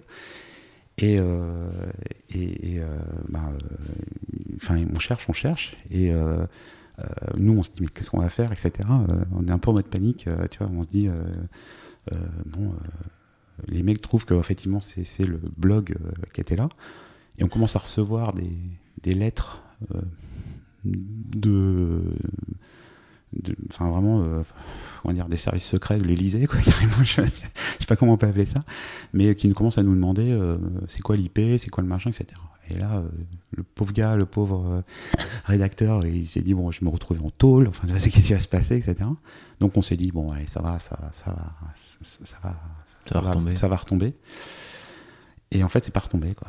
Et, euh, et c'est parti mais en cacahuète mais complet euh, c'est-à-dire qu'en fin de compte du coup pour protéger ce enfin leur camarade il y en a un qui a changé les logs qui a fait une pauvre requête SQL euh, qui a changé tous les logs de manière bêtement en mettant l'IP d'un McDonald's tu vois. Ils se sont dit bon de toute façon ils ne trouveront pas. Le problème c'est que ben, soudain ils disent tiens c'est bizarre l'IP a changé et ils ont mis ben, toute la euh, toute l'équipe de Clearstream euh, sur le sujet, des policiers. Donc on- moi j'ai été convoqué, j'ai eu des convocations, j'ai passé des, heures par carré euh, chez les, à la police, on a eu des convocations partout, on a, on, ça a créé un truc pas possible. Il y a ben, le- cette personne-là et même la Gardère très mal réagi parce que ben, euh, merde, c'est- au niveau d'Arnaud Lagardère, puis on a le président, on a eu des, plein de papiers dans les journaux sur les rumeurs, etc. qui sont arrivés. Et nous, c'était un espèce de truc qu'on n'arrivait pas à réduire. Et euh, ça a duré trois mois où, euh, ben, euh, justement, Michael, on lui a demandé de partir de manière un peu forte, quoi, on va dire. Il y a des méthodes vraiment contestables. Et moi, je me suis retrouvé au milieu de ce truc-là. Et à devoir gérer soudain, ben, limite une grève des, journalistes, parce qu'ils disaient, non mais c'est quoi ces méthodes, etc., c'est pas possible. Ils étaient prêts à foutre les sites web en berne euh, ou à mettre des, des trucs contre Arnaud Lagardère sur le site. Je me suis dit, arrêtez là. euh. Je rappelle qu'on est parti d'un petit papier humoristique, euh, voilà, et, c'est devenu un phénomène mondial. Et voilà, donc pendant trois mois, je me suis retrouvé au milieu de la tempête, à essayer de, ben, régler ce truc-là, de, de répondre à la police, de répondre effectivement à Lagardère, de calmer les gens, de remettre, d'éviter que Newsweb explose. Ça a duré trois mois et ça, bon, au bout d'un moment, bah, à force, les gens ont compris ce que c'était. Euh, ils ont trouvé des trucs, ils ont vu qu'il n'y avait, rien en fait. Euh, voilà, il y a eu deux rappels à la loi, super. Euh, et puis euh, Newsweb a survécu. On a remis d'équerre, on a, on a pu négocier pas mal de choses avec, la- Gardère. Mais moi, je suis sorti de là rincé quoi. Et puis euh, très désabusé vis-à-vis de, mon management qui m'a laissé tout seul euh, devant, euh, tu vois, en mode fusible quoi. Tu vois. Encore une fois, période très très formatrice, parce que là tu vois, euh, ben, dans une période en pleine tempête, moi j'aime bien dire euh, que c'est pendant la tempête que tu vois de quel bois sont faits les gens, sur qui tu peux vraiment compter, qui sont vraiment, bah là ça révèle tout de suite la, nature profonde des gens. Est-ce que tu vois, il enfin, le mec il dit des jolis mots, mais en fait dès qu'il y a un problème, hop il te lâche. Il se protège lui-même, ou les gens qui disent non, on, est avec toi, on tient, et- etc. Donc là, euh, j'ai vraiment pu faire la part des choses à ce moment-là, et même vis-à-vis de moi-même, en me disant, bah, je fais quoi moi? Moi j'avais plein de gens, c'était des journalistes, c'était des pigistes, donc du jour au lendemain ils pouvaient être virés. ils avaient des, familles, etc. Bah, tu dis, moi j'ai une responsabilité morale, je ne lâche pas. Toi, je vais jusqu'au bout du truc. Donc je suis allé jusqu'au bout du truc, mais je suis sorti de là où ça y est, c'était restabilisé. Alors tout le monde dit, ah bravo, c'est super ce que tu as fait. Mais en fait, tu es mort. Et puis tu es, dégoûté en fait. Tu te dis, bah, ok, prochain, la prochaine tempête, ça va être pareil. Quoi, tu vois. Et c'est là où. Euh... Bon, t'as pas attendu la prochaine tempête Non, j'ai pas attendu la prochaine tempête parce que, en plus, je me sentais plus bien. Parce que, en plus, tu développes des trucs assez. Euh, que tu te regardes, tu dis, oulala, ça va pas du tout. Du style, tu te sens un peu invulnérable. Maintenant, tu dis, j'ai survécu à ça. Donc, tu te permets des choses que tu devrais pas te permettre. Euh, tu te dis, de toute façon, je peux dire n'importe quoi, même à, Didier Quillot, qui, était le patron, parce que de toute façon, euh, je suis invirable maintenant, tu vois. Ouh là là, tu commences à avoir ce genre de, de pensée, c'est-à-dire que tu n'es plus, plus à ta place. Et donc, du coup, Julien Billot, donc je parlais tout à l'heure, il est parti chez Mappy. Euh, il est parti, il est parti dans le groupe Pas Jaune, pardon. Euh, et il m'a justement euh, appelé pour me dire voilà, il y a. J'ai un défi technique beaucoup moins exposé médiatiquement, beaucoup plus technique, qui est Mappy. Et, et j'aimerais bien que tu, tu, le reprennes parce que j'ai un problème avec le, le middle management qui était euh, justement, bah, on peut faire maintenant la suite euh, de Nicolas. Et, euh, et c'est vrai que Mappy, ben, c'était peut-être six mois après que Nicolas et, et, puis les autres étaient partis. Il y avait encore l'équipe qu'ils avaient construite. Et, et Mappy était pas bien en ce moment-là parce que ben, Google Maps commençait vraiment à décoller. Euh, et ma commençait à un peu se ringardiser, on va dire. Vois et, euh, il m'a dit ouais, j'ai un problème avec le management, euh, enfin le management technique. Viens m'aider pendant six mois. Tu vois, encore une fois, il pendant six mois, 11 ans. et pour dérouler ça, et puis ça va aller. Donc j'y suis allé.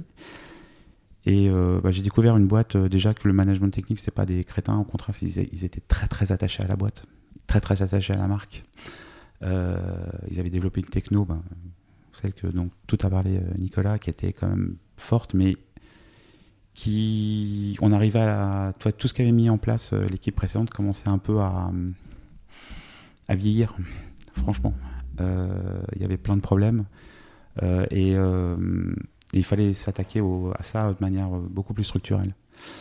Et en fait, je vais arriver, pareil, tu vois, j'ai repris tout ce que j'ai fait auparavant en termes d'explication, de, de organisation d'équipe, de choix techniques, de faire venir les idées du, bottom-up. moi, j'ai toujours dit, euh, c'est pas les managers qui ont toujours les meilleures idées. Par contre, c'est eux qui doivent faire le tri dans ce qu'on leur propose.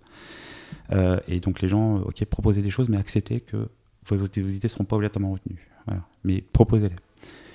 Et, euh, et notamment, bah, tu vois, euh, bah, quand tu proposes ce genre de choses et que tu reproposes, tu donnes du sens et que tu te redonnes euh, effectivement un projet, bah, les gens se sont dit bon, c'est bon, en fait, la relève est là.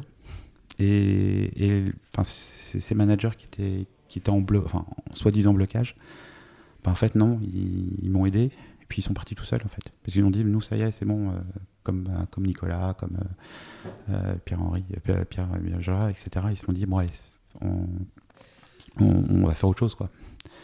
Et au début, j'étais ah non, parce que c'est vraiment vous êtes l'histoire de ma pipe. Puis en fait, je me dis bah non, en fait, ça sert à rien de les garder. Il faut au contraire amener une nouvelle génération de personnes dessus. Et euh, donc tu vois, et du coup, ben ça y est, je me suis commencé à m'attacher au truc. Euh, on a, on il y a plein de choses qui, sont qui sont arrivées. On a fait d'énormes projets du style, euh, ben, on a passé toute la techno en open source parce que je me disais comment tu peux lutter contre contre Google Maps? euh, enfin contre Google toujours, en étant une petite boîte française, euh, tu vois, même avec pas jaune derrière, mais qui, commençait déjà à se prendre des taquets, euh, en termes de, financement. Donc parce qu'avant, pendant longtemps, tu vois, pendant la période entre guillemets bénie avant, c'était le carnet de chèques était ouvert, hein. donc c'était la, boîte perdait 5 millions, pas grave. Voilà. Donc, et donc, parce que c'était une période d'investissement et ils avaient besoin du service. Et, euh, donc, du coup, euh, toute la partie financière n'était pas, pas euh, vraiment le, le chose principal. Et du coup, il y a un mindset un peu, un peu, un peu particulier. Et mais là, c'était ben maintenant, comment on fait pour lutter contre Google? Parce que j'ai pas les mêmes moyens. Quoi. Et ben, tu dis, ben, tu travailles avec la communauté mondiale.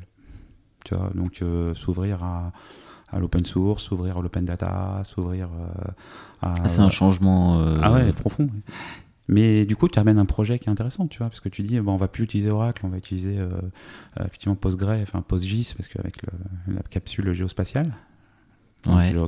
Geographic Information System, tu vois, PostGIS. Et euh, tu vois, tu, tu, tu passes sur l'open source, puis tu dis, les gars, euh, vous allez bosser avec ces gens-là. C'est-à-dire que vous allez, vous, allez, vous allez faire du pull request au niveau mondial. Et là, ça tout de suite, oh, c'est, euh, bah non, mon code il est pourri. Ah bah, s'il est pourri, tu vas l'améliorer, tu vas tout le montrer aux autres. Et euh, vraiment, amener l'agilité, amener le big data, parce que ça, c'était le tout nouveau big data. Je, sais pas, je, fais euh, je sais que tes, tes locaux sont pas très loin de STU. Euh, je sais que j'ai eu le premier salon big data là-bas. Et j'ai vu la lumière. je- J'ai oh, j'ai- vu ce truc-là sur le big data, sur, le, euh, sur Hadoop, etc. Et je me dis, putain, ça, il faut le faire. Et euh, donc dès 2012, euh, j'ai commencé à lancer des projets big data, etc. euh, chez, chez Mappy. Et ça nous a, nous a permis plein plein de trucs, etc. Donc voilà, un gros projet pendant longtemps. Et du coup, ben, restructuration. et puis encore une fois, tu viens avec un projet, tu parles aux gens, tu leur expliques. Tu leur permets de, de- faire émerger des choses et ben, du coup, les gens ils suivent. Si, voilà. Tu vois, chez TechRox, on parle beaucoup de tech leader. Et, Ouais. et- et je, je, je, je- ouais, je pense qu'il y a, y y ce côté leadership est, est important. En tout cas, pour moi, il l'est. Il. Et donc, euh, ben, après, ça a été. euh, on a pivoté deux fois chez, chez, chez Mappy. On a, on, on a pivoté parce que. Ben, euh, au bout d'un moment, tu sais, le business model de Mappy, à cause de Google Maps qui foutait tout gratuit, euh, ben, Ça marche pas plus, ouais. hein. donc, tu fais quoi? La pure publicité, bon déjà on a remonté l'audience, on a changé la techno. Euh, Vous avez fait quoi comme changement de techno? Ben, bon, au-delà de l'open source, euh, tu sais, euh, ce que t'expliquait Nicolas, c'est qu'ils avaient fait beaucoup de flash. Toutes les Ouais. cartes étaient en flash. Bon. Ouais. Euh, ben, flash, euh, c'est plus possible, quoi. Tu vois, je- donc, euh, tu, tu commences à partir sur d'autres types, notamment sur, sur l'image, puisqu'on appelle le, le- les dallers ou le vectoriel. Et le, le daller, c'est, tu vois, quand tu as une carte, ben, le- quand tu te déplaces, enfin, le but, comment tu fais pour optimiser euh, le chargement de la carte? Ben, Tu découpes en petits carrés, petites dalles, et, euh, et en fait, quand tu te déplaces, euh, le système anticipe vers quoi tu te déplaces et va te charger juste les, les bouts de cartes qui, qui te manquent et il garde celles que tu as déjà présentées. Mais du coup, tu n'es plus du tout en flash, t'es en, t'es en- tu, tu envoies des petites images JPEG. Ou alors, effectivement, quand tu es sur des terminaux, euh, on peut envoyer ce qu'on appelle du vectoriel. Donc ça veut dire que l'affichage n'est plus fait par le serveur, mais pas fait par le, effectivement par le, par le client. Donc tu envoies du vecteur. Et donc c'est juste des informations de dessin. Et le dessin est fait par le, effectivement par l'éditeur. Donc là, sur un terminal euh, mobile, ça marche encore, mais sur les anciens browsers, c'était un peu compliqué, parce que, euh, encore une fois, sur Internet Explorer, euh, c'est bon, ça marchait pas. Quoi. Donc maintenant, sur les browsers modernes, il n'y a plus aucun problème, mais pendant longtemps, c'était difficile. Et euh, c'est voilà, tout ces changements de techno, comment tu fais, comment tu les introduis, comment tu, tu, tu améliores effectivement toute la production de données. Voilà, on avait hérité de pas mal de choses, mais il a fallu optimiser parce qu'il fallait qu'on qu'on automatise, qu'on améliore.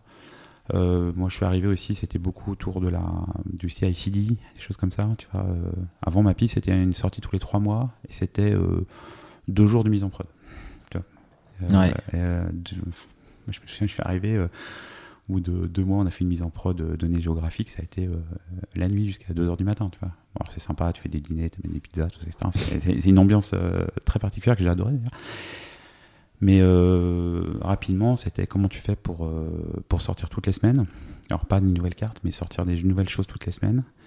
Et puis, quand tu fais une mise en prod, euh, une grosse mise en prod, bon, en fait, ça se voit pas. Et nous, ben, à la fin, c'était c'était une mise en prod toutes les semaines, à midi, sans, c'était plus un, C'était plus un sujet, C'était plus un sujet. Il n'y a plus et de puis, pizza, quoi. euh, bon, on a fait autre chose. Ouais. On a fait autre chose. J'ai amené d'autres trucs comme euh, les hackathons, les machins, etc. Plein de trucs euh, au terme de, terme de l'innovation, je suis assez fier. Mais euh, c'est. c'est, voilà, donc tu vois, tu, tu- enfin, vraiment, tu fais évoluer la techno et, et tu sais, euh, au bout d'un moment, tu, tu commences à te dire, mais en fait, tu vois, on est mille fois moins que chez Google, mais notre site n'est pas mille fois moins, moins bon, tu vois. Et, euh, et ça, c'est une vraie fierté parce que tu. bah, tu tiens un dragée haute, alors en France, euh, enfin en Europe, on va dire. Bon, évidemment, Google, il est mondial, euh, etc. Mais, mais tu vois, ouais.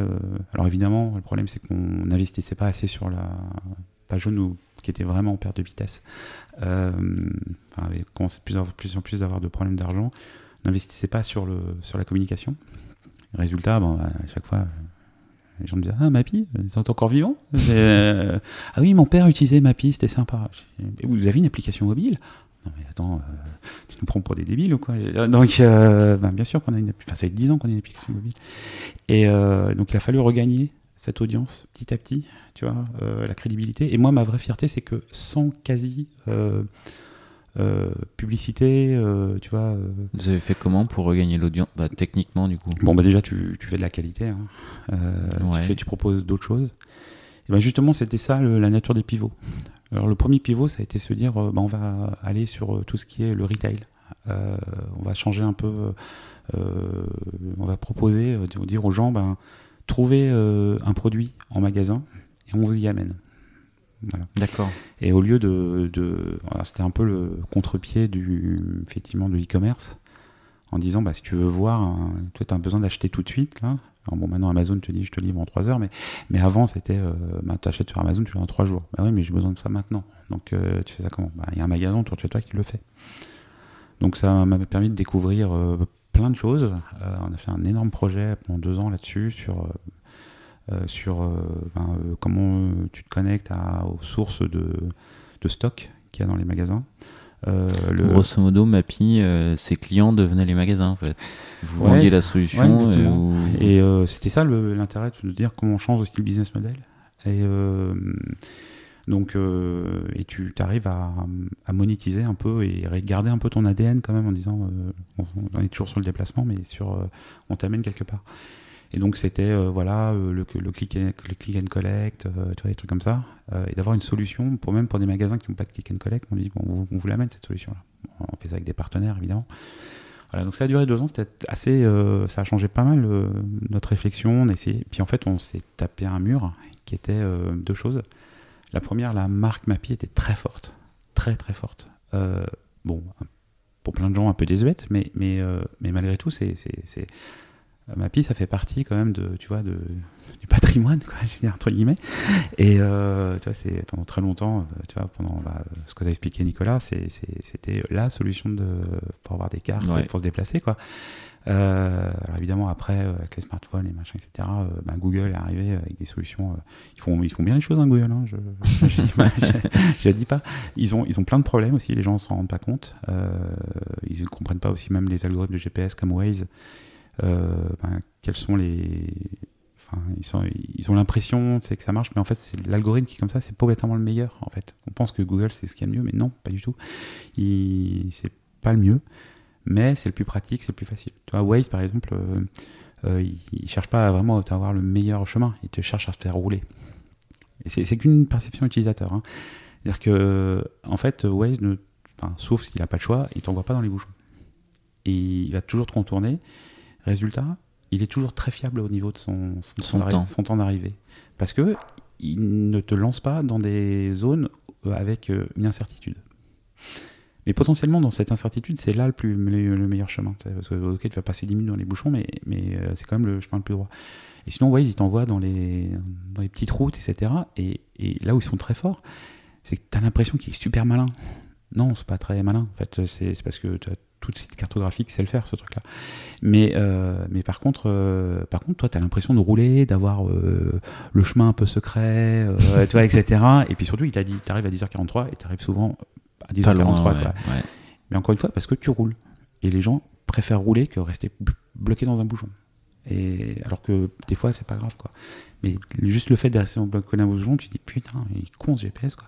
Et, euh, donc, euh, voilà. Et, le problème, c'est que ça crée plein d'effets de bord, hein, parce que du coup, euh, là aujourd'hui, les, communes sont, en guerre contre Waze, parce que ben, ça balance. C'est pour ça qu'il y a eu plein de règles au niveau du, de la loi climat, notamment, qui est arrivée, résilience, euh, pour dire, bah voilà, le délestage. En fait, il fait tellement de délestage sur les petites routes que ben, il y a des routes, tu vois, d'école ou de, de, de, résidence, etc., où normalement ben, c'était tranquille, et puis soudain, tu as 3000 bagnoles qui passent parce que Waze a dit, il faut aller par là. Et, et, et, soudain, tu as toute là, une grosse partie du bouchon qui se déroute et qui se retrouve dans des, dans des routes qui sont pas faites pour ça. Et ça crée des problèmes de voirie, ça crée des, plein de problèmes en fait derrière. Voilà. Et donc c'est pas le meilleur Waze, tu vois, mais il donne l'impression de. voilà. Donc voilà. Donc nous on a juste après ma mapping. On sait qui c'est le meilleur ou? Non, mais c'est pas une notion de quoi.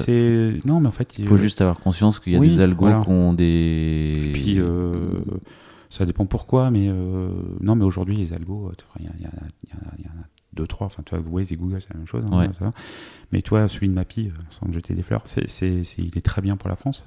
Euh, tu vois, il, il, a des fois, il déconne un peu, mais ce que je veux dire, c'est l'autre aussi déconne, mais pas au même endroit. Donc euh, voilà, les 3, 4, toi TomTom, effectivement, Waze, et puis même Apple, quelque part maintenant, ils ont bien refait leur truc. ils, sont, ils sont d'un niveau équivalent en fait. Après, c'est plus euh, la simplicité, euh, le, ton usage, si t'as CarPlay, euh, des trucs comme ça. Voilà. Donc, donc voilà. Donc là, après, bah, chez Mappy, on, a, s'est dit bon, maintenant ça marche pas en fait parce que les gens sont trop attachés à, truc du déplacement et on devait mettre tellement d'argent pour faire changer le mindset des gens sur, sur maintenant c'est, du retail. En fait, on est parti sur autre chose qui est le. En fait, il y a, donc donc là, euh, encore une fois, c'était euh, une belle rencontre avec euh, deux personnes. on était très proches, Bruno Lachary et puis, puis Florence Level. Bruno est parti, voilà, au bout d'un moment, mais on est resté à deux avec Florence, qui est devenue directrice de ma vie. Donc c'est très bien d'avoir une femme qui pilote aussi une boîte. C'est vraiment, vraiment autre chose et c'est très intéressant. Et, puis en plus, c'est quelqu'un de brillant. Je veux dire, tu vois, c'est encore une fois très complémentaire par rapport à moi, et quelqu'un qui est très très fort au niveau euh, stratégie, même si elle n'aime pas qu'on dise ça, euh, etc. Donc si elle nous écoute, euh, c'est vrai que je lui dis ça régulièrement, mais elle n'aime pas ça. Mais c'est vraiment quelqu'un qui voit les choses très loin de vous. Et là, elle a vu quelque chose qui, est né en Scandinavie, qui s'appelle le Mobility as a Service. Et on a pivoté Mappy sur un truc où, bah, ce qui a permis vraiment de lui donner un second souffle sur la mobilité. Pas juste les cartes et les feuilles de route et le déplacement en voiture, mais vraiment la mobilité. Du point A au point B. Quoi. Ouais, voilà, c'est la mobilité. Et euh, le mobility as a service, c'est euh, dire, euh, en fait, c'est euh, toutes les mobilités au même endroit. Et, mais de, de, A à Z, c'est-à-dire que je veux aller d'un point A à un point B, et, et comment je fais? Quels sont tous les moyens de transport pour le faire? Voire combiner. L'exemple que je prends souvent, c'est pour les Parisiens, tu vois, tu prends la N118, bon, bah, le matin, elle est souvent bouchée, c'est peut-être mieux de prendre ta voiture pendant 10 minutes, d'aller euh, sur une station de RER e que tu n'aurais pas pu atteindre en allant à pied parce que c'est trop loin. En 10 minutes, nos voitures, ça va. Et tu finis en RER. E et, avec ça, tu, gagnes une heure, euh, enfin, tu évites une heure de bouchon. Voilà. Et le calculateur, il doit te permettre ça. Parce qu'un calculateur uniquement routier, ben, il va dire bah écoute mon vieux, t'as une heure de bouchon quoi. Mais euh, là, c'est comment tu combines euh, le transport en commun, euh, mais même dans, dans, des dans des dans des la marche, des zones hyper urbaines, ouais, voilà, voilà exactement. notamment dans des zones hyper urbaines. Parce qu'à un moment, tu vois, sur Paris, on avait, alors c'est moins vrai aujourd'hui, mais à un moment, on avait 35 propositions de, de déplacement en fait entre les VTC, le métro, les taxis, euh, les trottinettes, le vélo, les vélib, euh, la marche à pied, euh, voilà, ben, comment tu combines tout ça?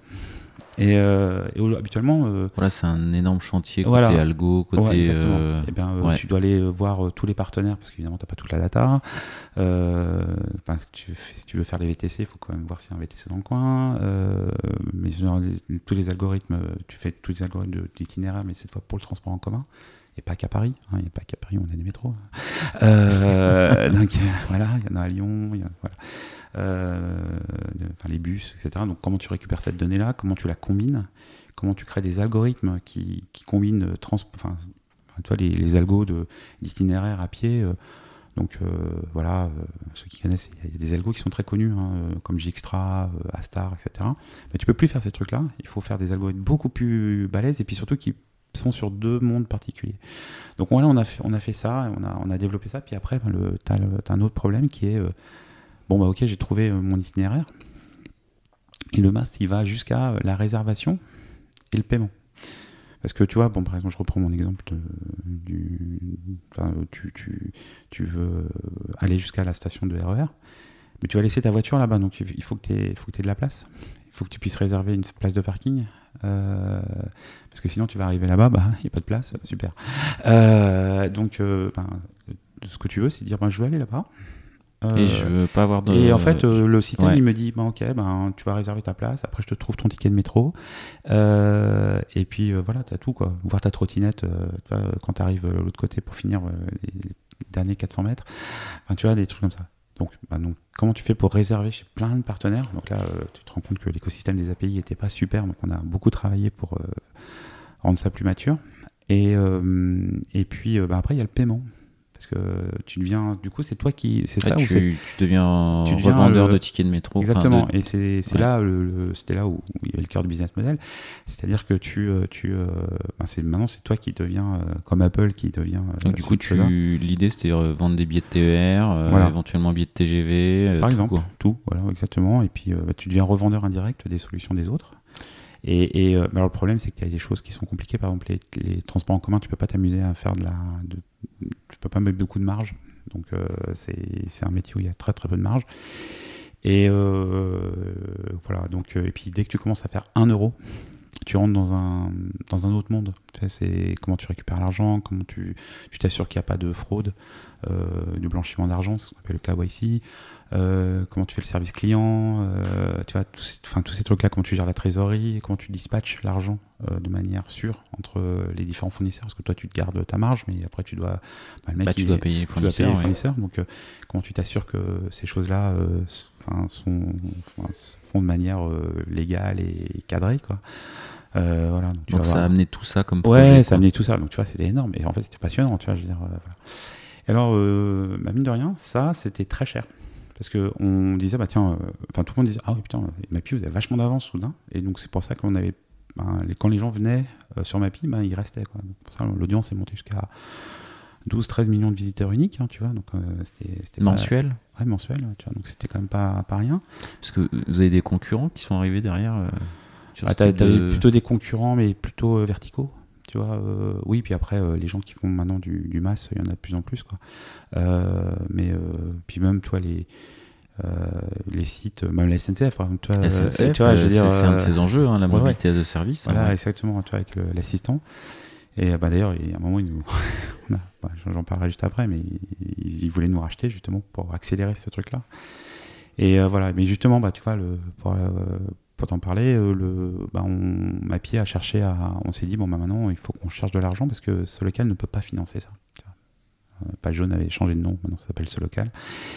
Et euh, puis ils sont orientés de plus en plus vers des solutions TPE. Ils ont abandonné le botin. Enfin, le, botin, c'était un autre. Les pages jaunes, pardon. Enfin, vraiment l'annuaire papier. pour info, le botin, c'est une boîte concurrente. Hein. Donc, de toute façon, on dit le botin, mais c'est un abus de langage. Et ils ont abandonné l'annuaire papier pour se tourner. Et puis ils sont passés d'un monde où ils étaient euh, quasiment euh, en monopole. sur internet où ils se sont retrouvés avec des concurrents dans tous les sens. du coup, ils ont dû se réinventer, mais ça, ça, ça fait très très mal euh, social, enfin, au niveau social et au niveau culture d'entreprise. Et donc maintenant, c'était beaucoup plus, on offre des solutions de, de visibilité internet aux sociétés. Donc Mappy qui faisait de la mobilité, c'est un peu qu'est-ce que tu fous là quoi? Je veux dire, et bah, c'est vrai que nous, on est dans ce groupe qui historiquement, parce que Mappy expliqué, euh, Nicolas, c'est que c'est né euh, chez France Télécom. Euh, et, et, puis c'est devenu donc 3615 IT, Wanadu Maps, puis Mappy ou non. Et, puis quand, quand, France Télécom a cédé en LBO effectivement Page Jaune, qui est devenu un groupe indépendant, qui s'est beaucoup endetté, Mappy était dans la corbeille de la mariée. Et euh, ou de la mariée, la mariée qui s'est barrée d'ailleurs, parce qu'elle elle, s'est mariée avec personne, mais, mais, mais, mais tu vois, c'est. Euh, voilà. Et euh, ben, du coup, il y avait ce, poids de la dette, euh, notamment avec Lehman Brothers, dont on parle, parlait Nicolas. Et c'est vrai que c'est jamais remis. Le poids de la dette a toujours été très fort. Et quand ben, il se retrouvait avec des concurrents dans tous les sens, il a fallu complètement changer la structure de la boîte. Et, c'est vrai que Mappy, bah, au bout d'un moment, a pas ramené de l'audience, en termes de cohérence euh, au niveau de l'offre euh, de la boîte, euh, pas forcément. Pas forcément quoi. Donc du coup, on a dit, bah, nous, on va chercher de l'argent extérieur. Et pendant un an, avec Florence, on a, on a pris notre bâton de pèlerin, on a, on a Alors ça, on n'est pas du tout fondateur, mais on a joué le rôle des fondateurs alors qu'on était salariés. Quoi. Et on allait voir plein de boîtes, etc. Et dont la SNCF qui était d'ailleurs bah, sur le moment très intéressée. Et au lieu de nous mettre de l'argent, ils étaient prêts à nous racheter allez, tac, quoi. Parce qu'ils ont vraiment vu que le projet était totalement compatible avec le leur. c'était, Il n'y avait pas d'overlap C'était au contraire. C'était, bah oui, ils savaient vendre des billets, ils, savaient, ils avaient tout le train, etc. Et nous, on avait ah oui, la voiture. vous n'aviez pas commencé à faire ça, ouais. Bah, si, on avait commencé. Bon, tu, tu, mets pas un, tu mets pas un service comme ça, puis c'est très cher, et puis on n'avait pas d'argent. Enfin, local ne nous donnait pas les budgets pour aller faire du e-commerce. Hein. donc, ça se pas en deux-deux, hein, je veux dire, tu vois, c'est, euh, voilà. Et euh, puis, encore une fois, notre expertise, qui coûtait déjà cher, c'était sur euh, faire tous les moyens de déplacement, pas uniquement la voiture, maintenant, tous les moyens de déplacement. on avait, je sais plus, une, plus une vingtaine, 25, tu vois, entre l'avion, le bus, tu vois, tu intègres Blablacar, tous ces trucs-là. Et bah, déjà, ça à maintenir, c'est pas facile. Hein. Et c'est pour ça qu'il nous fallait de l'argent pour, pour justement développer ce truc-là. Et eux, ils l'avaient, quoi. Donc, clac, Malheureusement, on s'est rendu compte que ce local ne savait pas closer. Euh, pour des bonnes et de mauvaises raisons. Euh, ils, enfin, ils, espéraient beaucoup plus tu vois, de, des, propositions qu'il y a pu avoir. Et résultat, euh, ben, tous les deals qu'on a pu. Enfin, on a mis plein de gens autour de la table, ben, ils ont tous. Tout à capoter. Tout à capoter. Alors nous, on était un peu dégoûtés. Et c'est là où tu, tu, même au niveau de, du pilotage de la boîte, c'est vraiment pas facile parce que tu sais, tu, je pense que c'est quelque chose que connaissent tous les entrepreneurs. C'est euh, euh, ben, comment tu communiques en interne de, ta boîte. Les gens savent que tu as ce truc-là, mais ils veulent savoir où ça en est, etc. Et tu peux rien dire. Oui, la euh, communication, c'est super dangereux. Enfin, parce que si ça, si ça sort, c'est, enfin, ça peut sortir sur le Figaro et soudain, tu, tu, tu, tu ben, il y a des mecs qui plombent ton, ton, ton deal, etc. Donc tu, tu peux juste dire ça avance quoi. C'est le seul truc. Et on s'était dit avec Florence on va prendre un t-shirt ça avance 200 fois par mois enfin, tu vois. et euh, c'est affreux parce que moi tu vois comme dans ma dans mon management je communique beaucoup j'explique où on en est j'essaye de faire que les gens comprennent soient embarqués et là c'était ma c'était contre ma nature profonde tu vois je veux dire de de vois, de, de faire de, la rétention ouais, de, de, de, rien dire mais il n'y a pas le choix Bon, je dis pas que j'ai pas liqué de l'information. Bah, vraiment, il fallait quand même partager un minimum pour que les gens restent. Sinon, ils te disent, ouais, c'est ça, ça avance, salut, quoi. Et voilà. Bon, donc ça merdait. Et tu vois, en plus, on sortait des grandes grèves euh, de 2019. Et on s'est dit, bon, ben, qu'est-ce qu'on fait là? Euh, Parce que là, euh, ce local est encore plus mal financièrement. Et il y a une vraie chance qu'il coupe ma pille, en fait. Euh, et, tu vois, cet, cet, attachement à la boîte, euh, toi, qui était, qui était fort, hein, toi là aussi, pareil, j'aurais pu partir 20 fois, etc. Mais tu vois, non, tu dis non. Euh, j'ai une responsabilité morale, je, je, ne. Et puis même, tu vois, au bout d'un moment, Mappy, c'est devenu ton projet, quoi. Tu vois, je veux dire. je reprends un peu ce que dit Nicolas, c'est, au bout d'un moment, c'est ton machin, tu, tu, commences à partager beaucoup de choses avec les gens, etc. Et on a proposé effectivement de, ben, de céder Mappy, puisque ben, la SNCF était intéressée, ben, pourquoi pas d'autres. Euh, ils ont dit bon bah allez-y, bah, si vous trouvez du ah monde, euh, allez-y si vous trouvez du monde. Bah, de toute façon ils se sont dit bah, de toute façon on va faire De toute façon ça faisait autant autant autant c'était dans le projet quoi. Ouais ben au lieu de l'arrêter que ça va nous coûter de l'argent, ben on, va le sortir et puis on va gagner de l'argent donc allez-y. Mais ils nous ont pas tellement aidé au début. Ils ont dit allez euh, have fun quoi. Et, euh, et puis bon, on a commencé à chercher. Et puis il y a un truc qui est arrivé, c'est le confinement, le Covid. Donc parce que c'était un peu simple jusque-là, tu vois, c'était un peu, euh, on s'est dit, c'était un peu trop facile. Donc voilà, il fallait faire euh, ben, les due diligence, trouver des gens, etc. ben confinés. Autant dire, ça a été une période un peu particulière de ma vie. où tu, tu stresses un maximum parce que en plus le confinement, ça a eu un impact énorme sur, sur le local, qui, qui a perdu 70% de son chiffre d'affaires du jour au lendemain. Ah, c'est énorme. Bah ouais, parce que enfin, son modèle économique était basé sur des trucs, euh, euh, notamment sur l'achat de visibilité en mode liberté. Donc euh, ils ont dit au lieu de tu prends un truc pour un an, puis au bout d'un an, tu renvoies un commercial qui, qui revient te revendre un truc, tu le prends, mais tu sais, tu, ça tombe tous les mois. Et ah, t'oublies. Donc tout a été arrêté. Et donc bah, les mecs, quand on leur a demandé de fermer les rideaux, ben, ils ont commencé à prendre euh, leur facture pour diminuer tout. Ils ont dit, ah ben tiens, sur lequel 39 euros par mois, et hop là Voilà. Et du coup, ils ont eu. Ben, euh, tu sais, euh, la SNCF, c'était pareil. Je crois que je discutais un peu avec le CTO de l'époque, qui disait que ils ont eu leur plus gros pic de charge à ce moment-là. et c'était des annulations. Il m'a dit c'était terrible parce qu'on a dû gérer une charge de dingue pour perdre du chiffre d'affaires. Eh ben voilà, c'était pareil. Donc nous on était, on avait une pression d'enfer parce qu'en fait on nous a mis des ultimatums sur la tête, hein, je veux dire, en disant euh, ben, il faut qu'on coupe euh, tous nos frères en interne, Mappy euh, c'est un poids mort, euh, allez, salut quoi. Et bon, ben, tu t'as un peu de pression encore une fois, tu vois. Et on a trouvé la RATP et ça a été long parce que Donc ça, c'est toi et Florence. Florence, puis après, bon, bah, il y a quand même ce local qui est revenu. Il y a d'autres personnes qui sont incluses, puis on, est, on avait appris euh, la première étape, donc on a, on a beaucoup plus préparé le terrain euh, à ce local. Euh, et puis de- Oui, puis cette fois-ci, ils étaient prêts à lâcher le truc en termes de valo, quoi. Ouais, exactement. Et puis ils étaient beaucoup moins regardants. et donc, euh, et puis ils ont fait beaucoup de concessions euh, pour pouvoir que ça, ça avance, alors qu'avant ils n'étaient pas en train d'en faire.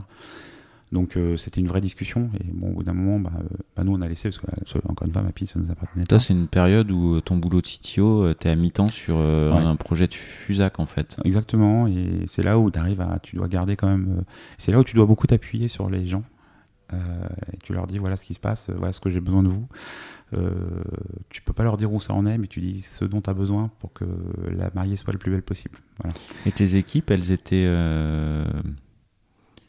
Euh, Donc elles savaient que c'était un projet de d'être vendu, d'être Ouais, cédé. on, et ouais, on que s- on leur avait quand même tenu au courant. Ça, c'était quelque chose de communiqué et les... tes équipes l'attendaient, en fait, presque. Ouais, mais ils voulaient savoir où on en était et, Et peux pas où est-ce qu'on allait euh, aller et... Ouais, mais ça, tu peux pas leur dire.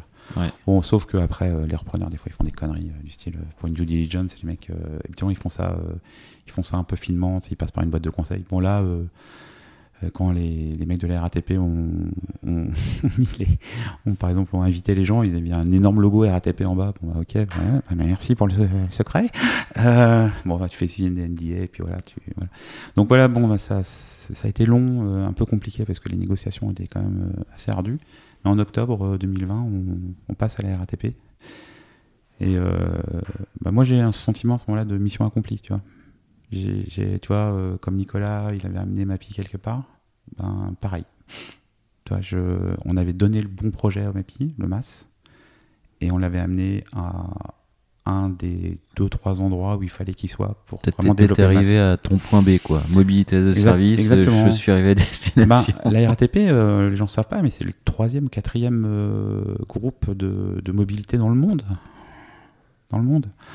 Tu vois, euh, parce qu'on connaît euh, le métro parisien, mais euh, avec euh, RATP Dev, euh, il, il gère quand même 140 villes euh, dans le monde euh, et en France euh, sur, les, sur le Ah, transport. c'est 140 000 Ouais, ouais. Et puis, et puis des grosses, hein, euh, Hanoï, euh, Alger, euh, tu vois. et alors ils font pas tout le métro, euh, ils, ils sont une régie. Hein, Ouais. que c'est, c'est, c'est- ils sont, ils ont des commandes, mais euh, ils sont, euh, tu vois, ils ont, euh, euh, ils, ils ont un énorme parc foncier. C'est le premier euh, fournisseur de fibres euh, de l'Île-de-France. euh, ils ont été retenus pour les Jeux Olympiques là, tu vois.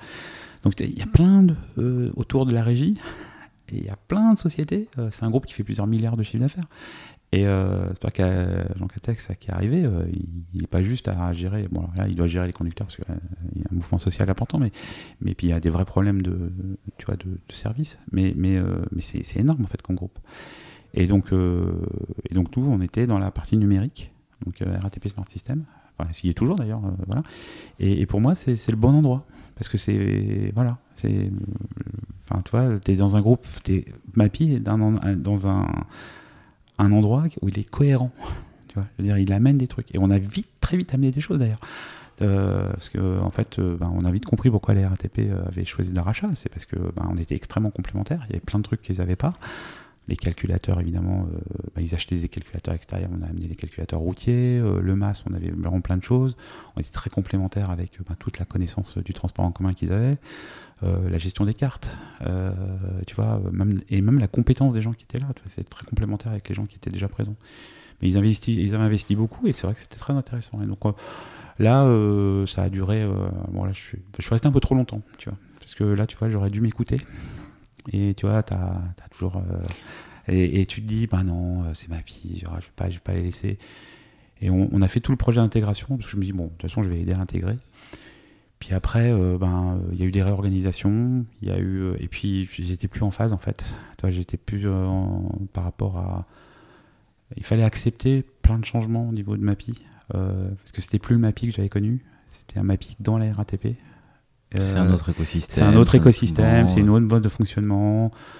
Il y a plus de politique, il y a plus de. Mais c'est normal, c'est inhérent. Puis, puis, ça faisait 11 ans. Donc, ouais, voilà. ça faisait 11 ans, et puis en fait, tu t'aperçois que. Bah, tu te renouvelles plus beaucoup en fait tu es, dans une zone de confort telle que tu, tu, tu, connais tout en fait tu, veux dire tu t'es parti six mois trop tard? Euh, ouais entre six mois et un an mais euh, bon hmm. et les autres fois? Non les autres fois euh, non je pense pas euh, enfin si peut-être chez SFR tu vois enfin c'est le truc qui m'a rattrapé ou non tu dis en fait tu sais as des moments où tu t'es pas bien tu sais pas pourquoi et, tu poses. Tu, euh, tu, laisses le truc durer. Quoi. Ouais, tu sais, moi j'ai beaucoup de. Enfin, j'ai beaucoup de trucs de management. Euh, tu vois, un des trucs que j'ai amené chez Peppernet, euh, c'est tout ce qu'on vous lit dans le management 3.0, tu vois, des trucs comme ça, et notamment les moving motivators. Tu vois, ça c'est un truc auquel je crois beaucoup, beaucoup, beaucoup, beaucoup.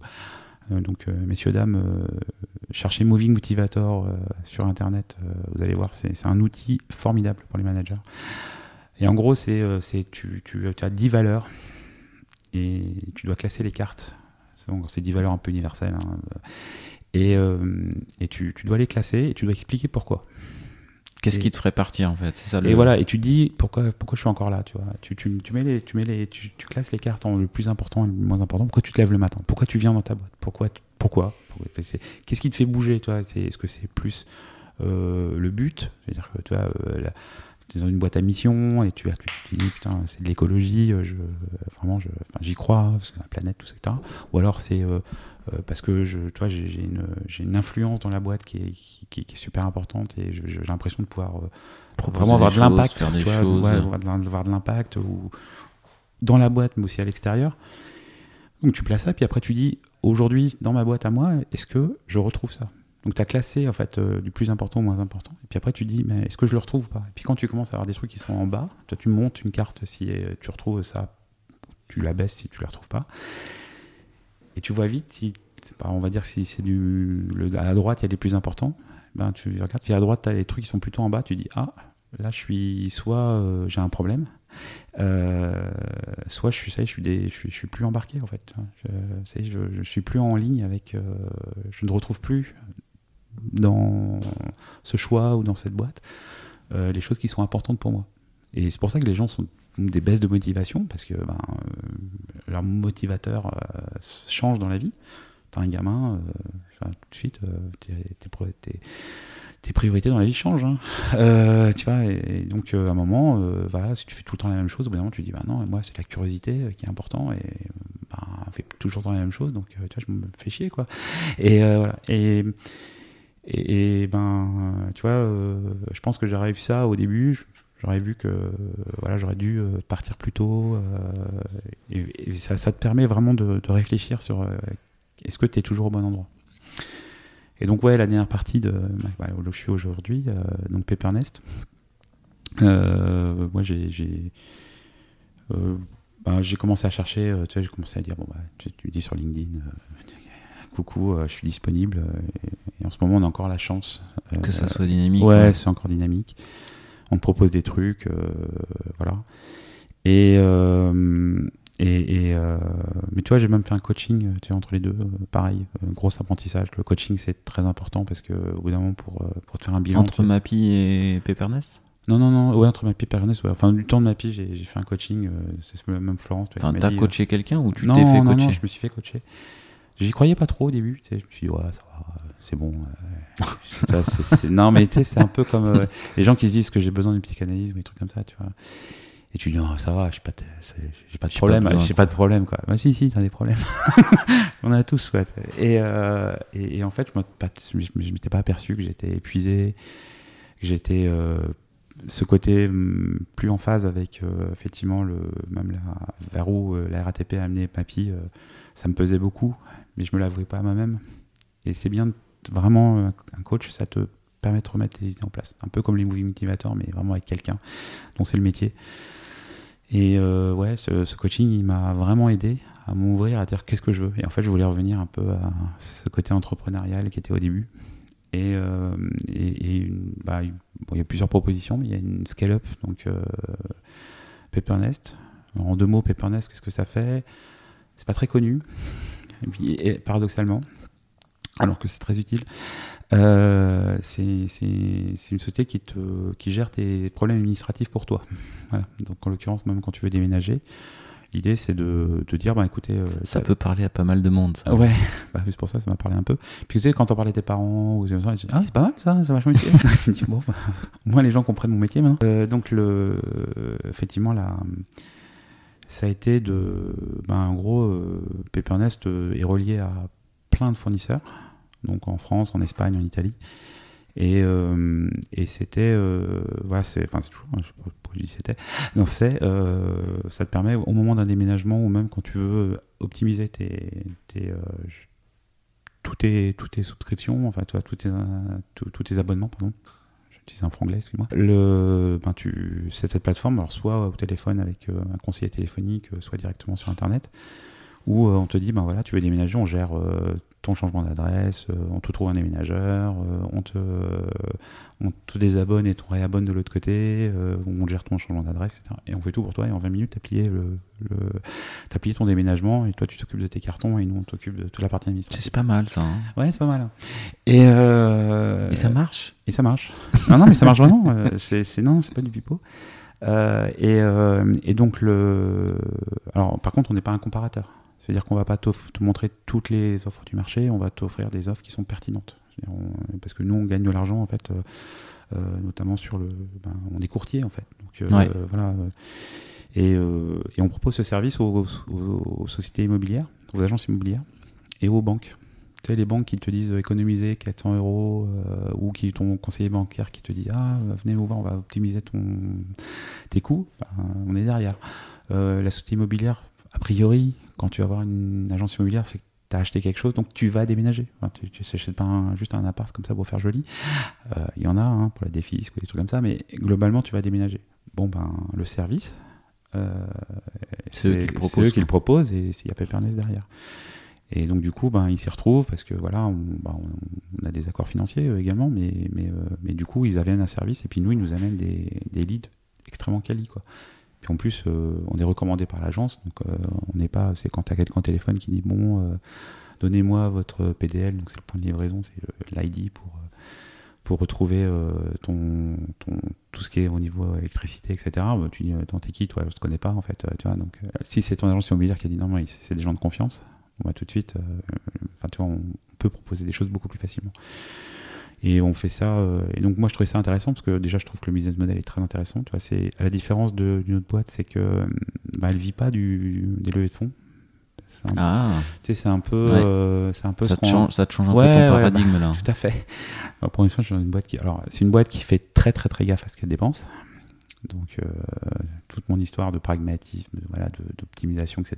euh, Je l'utilise à plein, là. ouais. Mais, euh, mais tu vois, elle était pas mal dans le bootstrap, quoi.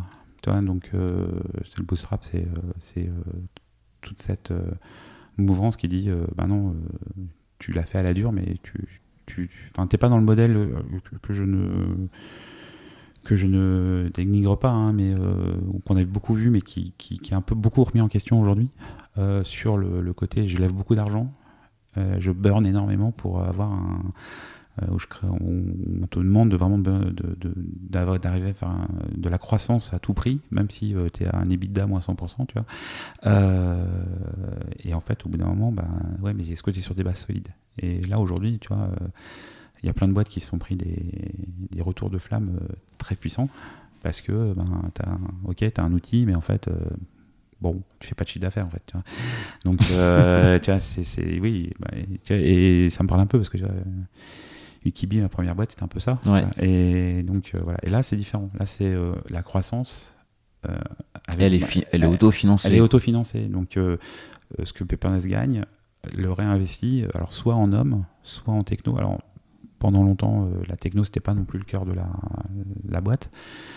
Là, s'ils m'ont fait venir, c'est justement pour, pour qu'on aille plus loin, pour qu'on développe beaucoup de choses. Il y a beaucoup de choses à faire, hein, vraiment. euh, et, euh, et donc, euh, tu vois, on est notre propre assureur aussi. On a encapsulé une offre d'assurance habitation, euh, on a d'autres projets derrière.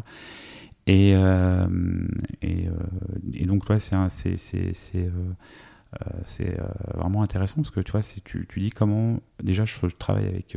Bah, déjà, je travaille dans une boîte où la tech n'est pas centrale, mais comment tu la rends centrale? Tu as des offres de propositions pour les, pour les internautes, mais aussi comment optimiser ben, les gens qui sont au téléphone, comment leur faire gagner 2, 3, 4 minutes parce que en deux clics, ils ont, ils ont, ils ont désabonné quelqu'un chez Engie et ils ont ouvert un, truc sur Total Energy.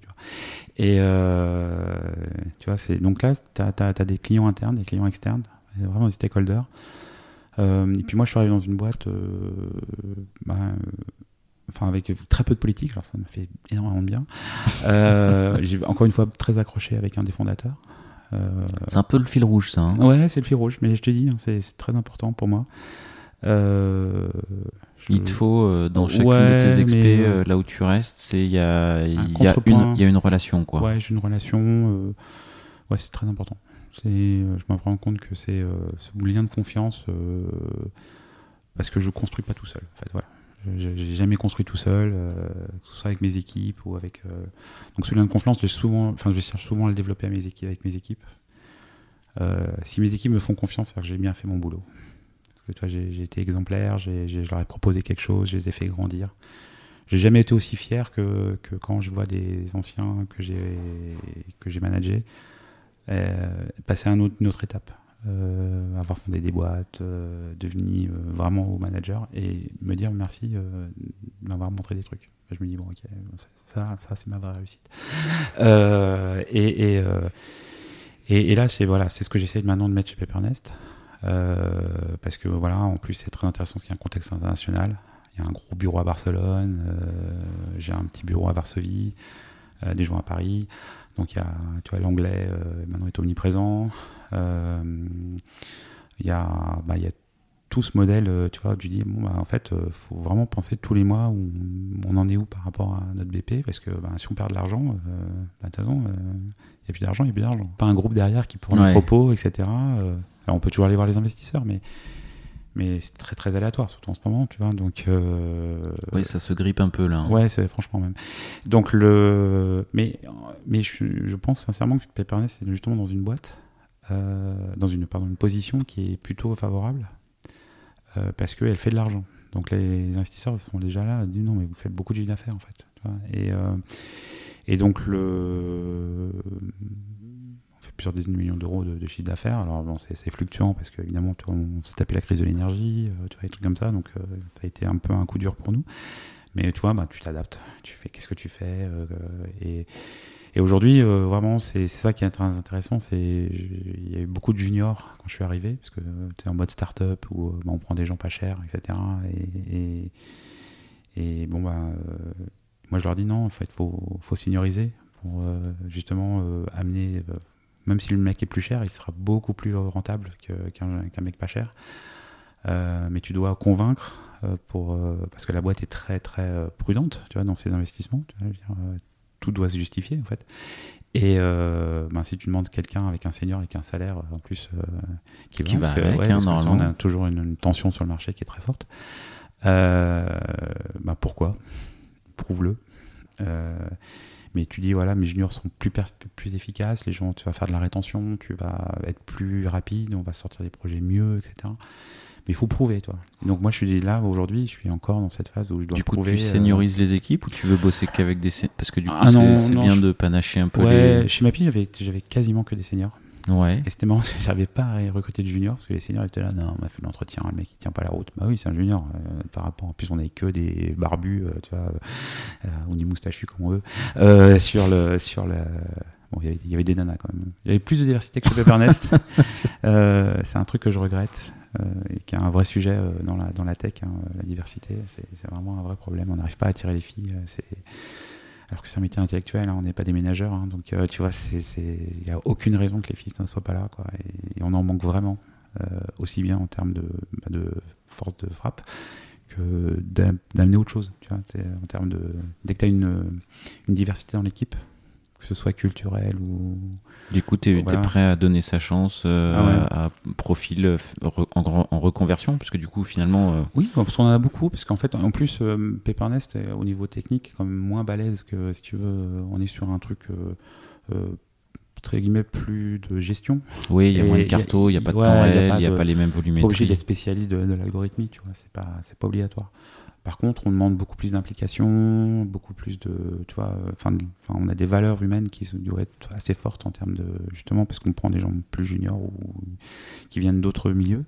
Et euh, bah, j'ai des gens là chez, chez MAPI qui sont dans la reconversion et ils s'en sortent vraiment, vraiment bien, quoi.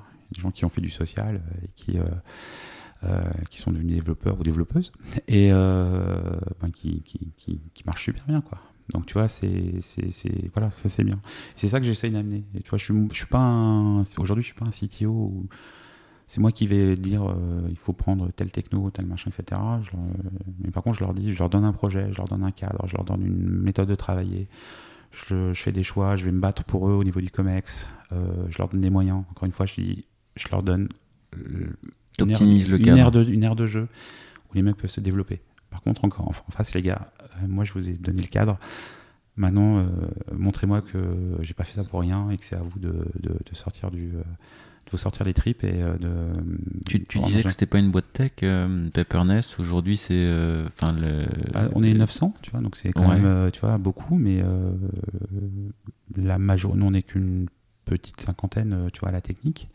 Et euh, tu, là, tu comptes euh, dev, euh, réseau, infra, IT, IT sens large, quoi. Ouais, tout. parce que bah, on a du bureau à Barcelone, on a vraiment un gros bureau à Barcelone. alors c'est bien, ça attire beaucoup de monde à hein, Barcelone, c'est un, un, putain d'aimant ce truc. Et mais c'est mais tu vois, t'as as beaucoup de, de, gens qui font du call center. Donc tu as un turnover énorme sur les call centers. C'est naturel, tu fais pas, tu, tu te fais pas une carrière dans le call center, hein, sauf si tu veux être euh, superviseur, tout ça, etc. Mais tu vois, bon, tu fais six mois au téléphone et puis, puis, tu fais autre chose. Il y a des gens qui viennent à Barcelone justement, euh, ils cherchent un petit boulot et voilà, bah, ils font du call center. et, ça marche, voilà. et nous, on, bah, on, forme les gens pour bah, justement leur expliquer comment ça marche le métier, de l'énergie, le métier de l'assurance, le métier euh, de la box internet, le métier du mobile, euh, pour que les gens soient des vrais conseillers, quoi. D'ailleurs, on appelle ça des experts chez nous. Et, euh, donc voilà, donc et là aujourd'hui, c'est comment tu ces gens-là, ben tu ben, tu t'assures que aussi pour eux, ben, ils ont tout le matériel informatique qui marche, le réseau marche. Et même moi, ça, a été un gros, gros changement parce que tu vois, chez, chez Mappy, j'étais en. Enfin, pendant très longtemps, on était en zéro cloud. Et d'ailleurs, c'était un, peu un private joke parce que les gens chez lequel pensaient que j'étais euh, anti-cloud. Alors, pas du tout, j'étais pragmatique, ce qui, est, différent. Et je continue à penser, j'ai fait d'ailleurs euh, pas mal de confs sur le sujet, que, le cloud, c'est pas la panacée en fait. Tu vois, bien sûr, tu pars from scratch, c'est la meilleure solution, il n'y a, a, pas de débat de ce côté-là. Mais, euh, mais quand tu as une solution installée qui marche bien, qui est amortie, euh, chez Mappy, on avait, euh, on avait un centre chez Telehouse 2, au centre de Paris, complètement amorti. Et, sincèrement, j'étais plus efficace, c'était plus rapide, moins cher que le cloud. Quoi. Quand tu dis complètement amorti, c'est-à-dire que tes serveurs ils t'appartiennent, ils sont pas en leasing, et tu fais en sorte de, de prolonger la durée de vie. Quoi. Ouais, et puis puis tout est installé dessus, t'as pas de move to cloud à faire. Euh, voilà. et puis move to cloud, ce local l'a fait. Et moi j'ai dit non. Bah, ça m'a valu quelques, quelques pics. Mais parce que c'était trop cher, c'était trop long. Et puis ça, ça t'implique. pendant un an, tu fais ton truc, tu fais pas autre chose. Enfin, tu vois, c'est. Parce qu'il faut tout revoir. Il hein, faut tout revoir, faut revoir ton soft. Hein, ça a des impacts énormes. Tu es accompagné par des boîtes, ça te coûte très cher. Enfin, et on, non, euh, moi je préférais plutôt qu'on investisse dans le masque. Quoi, tu vois. Et, euh, et là, je suis passé dans une boîte qui est cloud native. Il y a zéro serveur. pour moi, c'est waouh. C'est euh, euh, avec du Salesforce, avec euh, du Diabolocom, tu vois, des trucs comme ça, des gros soft SaaS. Tout en SaaS, quoi. tout, tout, est en SaaS. J'ai pas un fichier sur mon, serveur, mon ordinateur. D'ailleurs, c'est pratique, hein, parce que tu vois, as, ton ordinateur pète, on t'en donne un autre, et puis voilà, tu retrouves tout, en fait. Il n'y a, y a, y a, quasiment aucun soft installé, et tout est en SaaS. Et bah, j'ai dû faire ce switch, et très fort et me retourner la tête pour tu vois sur pour pour dire bah, maintenant voilà comment maintenant je, suis cloud native. maintenant je suis cloud native et, et, en fait mon métier maintenant tu vois, il est différent. Euh, c'est le choix des solutions et la négociation pied à pied avec les fournisseurs SaaS quoi. Parce qu'en fait Ton problème, c'est que tu, tu accumules les solutions SaaS et puis tu te retrouves avec des factures de dingue à la fin, surtout si tu n'as pas une position un peu d'acheteur. Et, euh, et c'est, bizarre parce que tu, tu te dis, je suis, je suis CTO. bah non, euh, en fait, tu dois. euh, ben, Bah, t'es acheteur, t'es vendeur. t'es- voilà, et tu, dois aller, euh, tu, tu dois aller voir Salesforce, tu leur dire, bah non, écoutez, c'est trop cher votre Donc, licence. t'as euh. vendu Mappy, maintenant tu achètes Salesforce. quoi. Ouais, ça, ça, je sais pas. Mais même Google, euh, enfin, tu vois, Google Workspace ou des trucs comme ça, ben, bon, ils ont des solutions sympas, mais il faut vraiment tout négocier, quoi. Parce que sinon, c'est, enfin, Notion, tu vois, des trucs comme ça, c'est, tu vas me dire, ouais, c'est 5 euros par mois par utilisateur. T'as 1000 utilisateurs. Aïe, aïe, aïe. Tu t'es à 50, 60 000 euros. Ouais, T'as 2, 3, 4, 10 solutions. Voilà, tu vois. Ça y est, tu, tu commences à avoir ta facture de software de, plusieurs millions d'euros. Wow. Et quand tu es sur une boîte qui compte, enfin, tu vois, qui, qui, qui vit sur fonds propres, ben, ce métier-là, ben, ça permet de sauver euh, pas mal d'argent. Et moi, j'essaye de, de récupérer par rapport à ce qu'on économise à côté, ben, de dire, ben, si je veux des moyens supplémentaires, ben, j'économise. Et ce que j'ai économisé, je le mets. Je le mets Voilà. Tu vois, sur de l'évol, quoi. Et, euh, et ça, j'explique ça à mes équipes pour dire, bah non, on peut pas avoir tout et n'importe quoi. euh, tu vois. Moi, j'ai une phrase que j'utilise beaucoup, c'est droit et devoir. Tu vois, je veux dire, les gars, c'est ok, on, on a des droits parce qu'on, les développeurs demandent beaucoup de choses, ils sont très exigeants aujourd'hui. Par contre, on a beaucoup de devoirs parce que la boîte compte beaucoup sur nous, euh, sur la qualité, ce machin, etc. Donc, on doit être exemplaire. Donc, euh, pareil, on ne doit pas commencer à dire. euh, Bon, parce que les techs, euh, nani, nanana, c'est un marché, on est très demandé, etc. Bah, on, peut développer, si on n'est pas content, on se casse, on demande des augmentations délirantes. Non.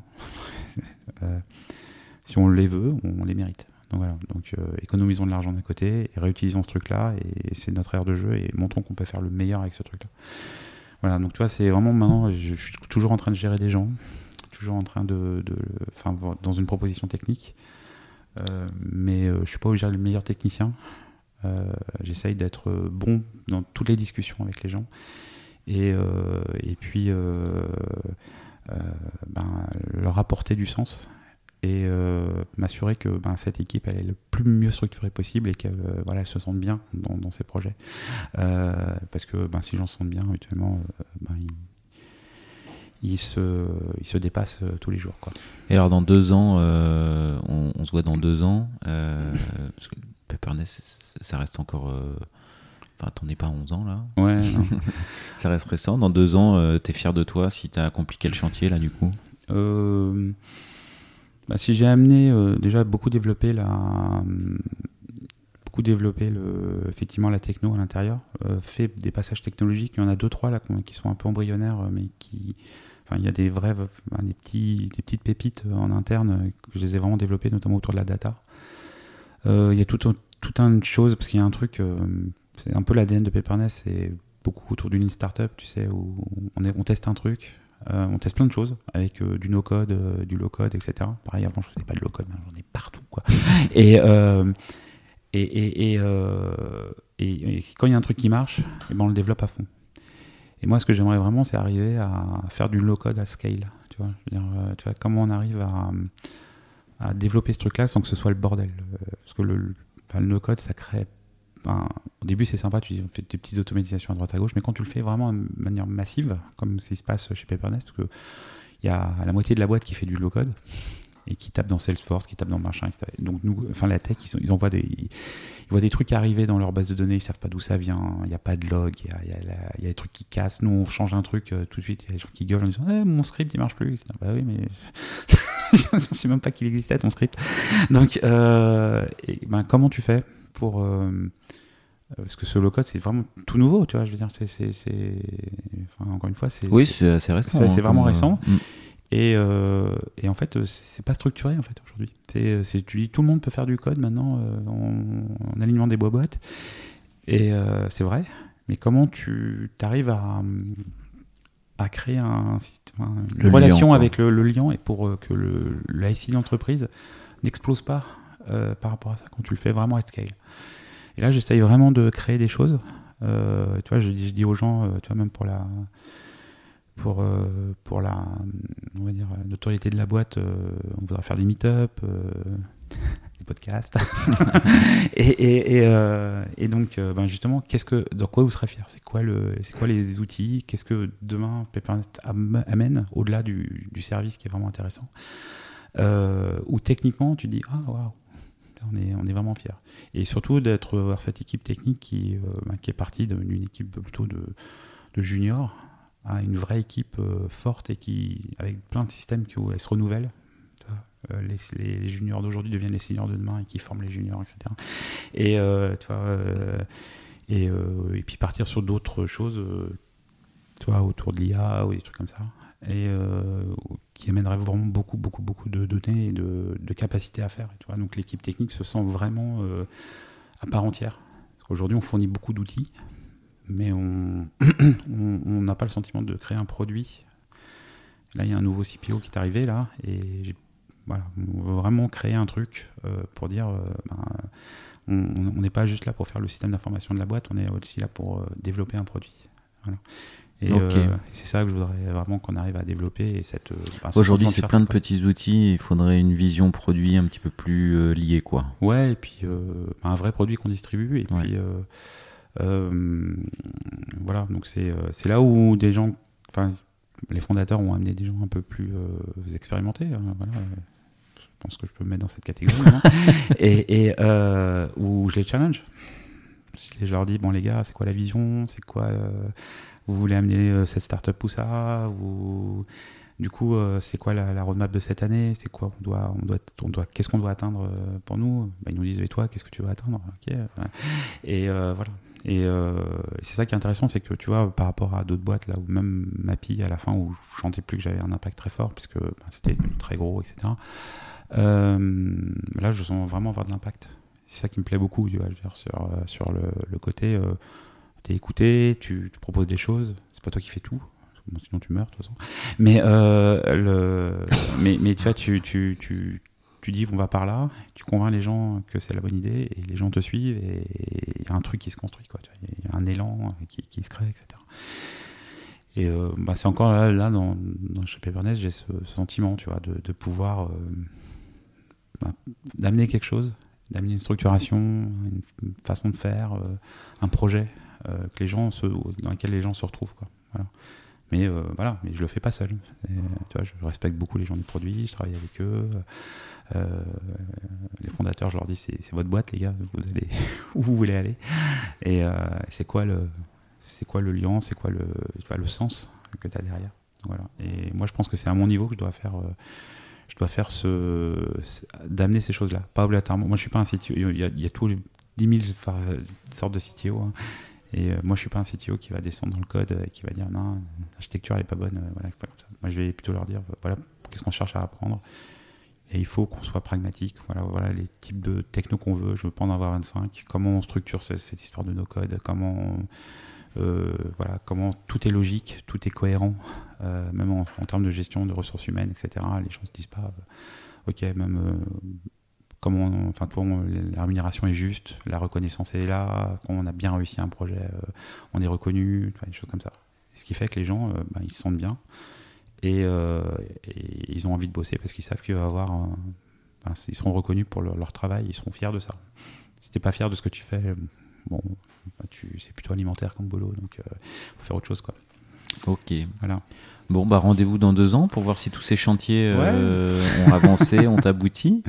Bah, J'espère en tout cas. Et, peut-être avant de se revoir dans deux ans, bah, je... encore deux, trois questions de ma part. Est-ce que tu as un, un, proverbe, une phrase, euh, une expression qui t'accompagne? Proverbe, une phrase, non, mais ce que je te disais tout à l'heure, en permanence, je dis tout le monde, non, on a tous des droits et des devoirs. Et euh, c'est important de se dire, euh, tu vois, euh, tout m'est pas dû. si on me doit quelque chose, je dois rendre quelque chose. Tu vois, c'est donc, ce que je dis aux développeurs, les gars, c'est OK, vous avez des droits, mais vous avez aussi des devoirs sur la qualité, sur machin, etc. Donc, tu te l'appliques et tu souhaites qu'on se l'applique, quoi. Ah ouais, exactement. Et je me l'applique à moi-même. Et pour moi, un manager doit être exemplaire. Donc, j'ai des droits et des devoirs. et si tu, tu n'as pas que des droits, voilà, tu as aussi des devoirs vis à -vis des autres et, euh, ça doit pas être et ça doit être équilibré. Voilà. Donc, euh, donc, je le sors souvent quoi. Est-ce que tu as un petit surnom ou plusieurs petits surnoms? À part bavard euh. Non, pas, particulièrement. Euh... Non, non, c'est clair que c'est quelque chose. Euh, sur la synthèse, je pense que c'est quelque chose que. C'est marrant parce que ce truc-là, c'est. Je, sais pas s'il faut que je l'améliore ou, c'est une de mes forces. Tu vois, je, ne sais pas. C'est parce que j'explique beaucoup, tu vois. Je, vraiment, j'essaye d'expliquer parce que pour convaincre. Et si j'ai convaincu, les gens vont aller dans ce sens-là. Et, et, pour convaincre, il faut expliquer, quoi, parce que sinon les gens, si je leur dis c'est comme ça, c'est un ordre, c'est un top-down, et, je me dis mais pourquoi tu penses comme ça Alors tu sais que tu me leur expliques le contexte, pourquoi, etc. Tu prends plus, plus de temps. Voilà, mais souvent on demande d'être très synthétique, d'aller très vite à l'essentiel, et des fois, bon ben dommage, mais, ça manque beaucoup d'humains en fait. Voilà. Voilà, donc euh, c'est vrai que du coup, c'est vrai que c'est ce côté-là où les gens se disent bon, c'est bien, mais en même temps, tu parles beaucoup quoi. Euh, donc, voilà. Est-ce que tu donnerais un. Quel nom tu donnerais à l'épisode? Oula. Euh... J'aurais dû y penser ça. euh... Non, en plus, tu le demandes à chaque fois, je, suis bête. Non, je dirais. Euh... Euh, effectivement, un sitio qui aime les gens. Donc voilà. Et ok. Voilà. Et moi, je pensais tout à l'heure, on disait, euh, ça, ça, le rejoint aussi un petit peu. Euh, euh tu disais, ouais, un fil rouge, euh, les boîtes, je suis resté longtemps. Il y a eu une relation un peu spéciale. Je sais pas, je t'aurais proposé un truc genre des relations de confiance ou quelque chose comme ça. Mais ça marche aussi. Ça marche aussi. Effectivement, pour moi, les relations de confiance font que bah, toi, tu restes déjà et puis que tu trouves, justement, ça fait partie du sens que tu trouves dans une boîte tu as envie de construire parce que tu es, avec quelqu'un avec qui tu sens que tu peux construire. Et je te dis, on... moi j'ai rarement vu les choses, les choses se construire seules. Donc ça peut arriver évidemment, mais euh, je veux dire, le... c'est souvent parce que tu es. c'est comme le, le, le pair programming, tu vois, on dit, euh, enfin dans, le, dans le code, 1 plus 1 n'est pas égal à 2, mais 1 plus 1 égal à 3 parce que le fait de la confrontation des deux euh, sort mais tellement plus que la somme des compétences individuelles. Donc voilà. Ok, ok, ok. Et est-ce que, bah tiens, voilà, on arrive à la dernière question. Je mhm. sais pas si. Euh, est-ce qu'il y a une dernière question que moi je t'aurais pas posée, que tu aimerais que je te pose? Ou est-ce qu'on a bien balayé? On a bien balayé, mais euh, non, mais euh, c'est souvent. non, mais est-ce que tu as d'autres passions dans la vie ou d'autres d'autres choses peut-être, tu vois? Ce que je vois, bon, euh, ça a été déjà dit, mais euh, les gens qui ne savent pas, mais c'est vrai qu'il y a plein de BD autour de nous là. Alors, moi, je, je partager off, euh, effectivement offline, le fait qu'on partage cette passion. Parce que j'ai un gros collectionneur de BD, mais, mais, mais, je suis dessinateur aussi à côté. Tu vois. Oh. voilà, tu vois, ah je, voilà. Je, je, dessine beaucoup, alors bon, malheureusement, enfin, c'est un truc qui vient très naturellement, tu vois, et des fois, tu vois, quand, quand, je suis en train de réfléchir, je noircis mon test noirci, je fais plein de trucs, etc. Et euh, à un moment, j'avais pensé faire de la BD, justement. Puis, euh, bon, à un moment, tu dois choisir. Et, euh, c'est vrai que c'est. Bon, c'est quand même. C'est plus aléatoire. Ouais, c'est quand même difficile, hein, dessinateur. C'est comme tout. Enfin, c'est un métier artistique. Il faut vraiment être ultra passionné et être très, très, très bon. Parce que si, si t'es pas dans le top, bon, ben, tu, tu as du mal à si sortir. Si t'as pas le bon réseau, si t'es pas dans le top, ouais, c'est compliqué. C'est Donc je préfère que ça reste une passion. Euh, comme bon, plein bah, choses. plutôt, mais et plutôt que effectivement mon métier. Quoi. Bon, bah, s'il y a des scénaristes qui nous écoutent, euh, ils sauront que ça peut t'intéresser de faire deux, trois, deux, trois petits dessins. Quoi. Voilà, mais du coup, voilà, j'essaie de faire autre chose, euh, des présentations, des trucs comme ça, tu peux faire des choses un peu intéressantes. Mais euh, c'est comme la musique, c'est quelque chose qui demande beaucoup, beaucoup de travail. Mais j'adore, c'est pareil, c'est comme c'est naturel, c'est assez, euh, c'est quelque chose qui me détend beaucoup, euh, tu vois, de, de, dessiner euh, à côté. Quoi. Ok, ok, ok. Et ben, mm. en tous les cas, merci de ta participation, de ben, cet échange. De... Merci à toi, c'était très très agréable. J'espère que ça, ce petit, petit échange profitera à d'autres. Et ben, voilà. c'est certain. Voilà. Bah merci beaucoup. Merci Pierre. À bientôt. Au revoir.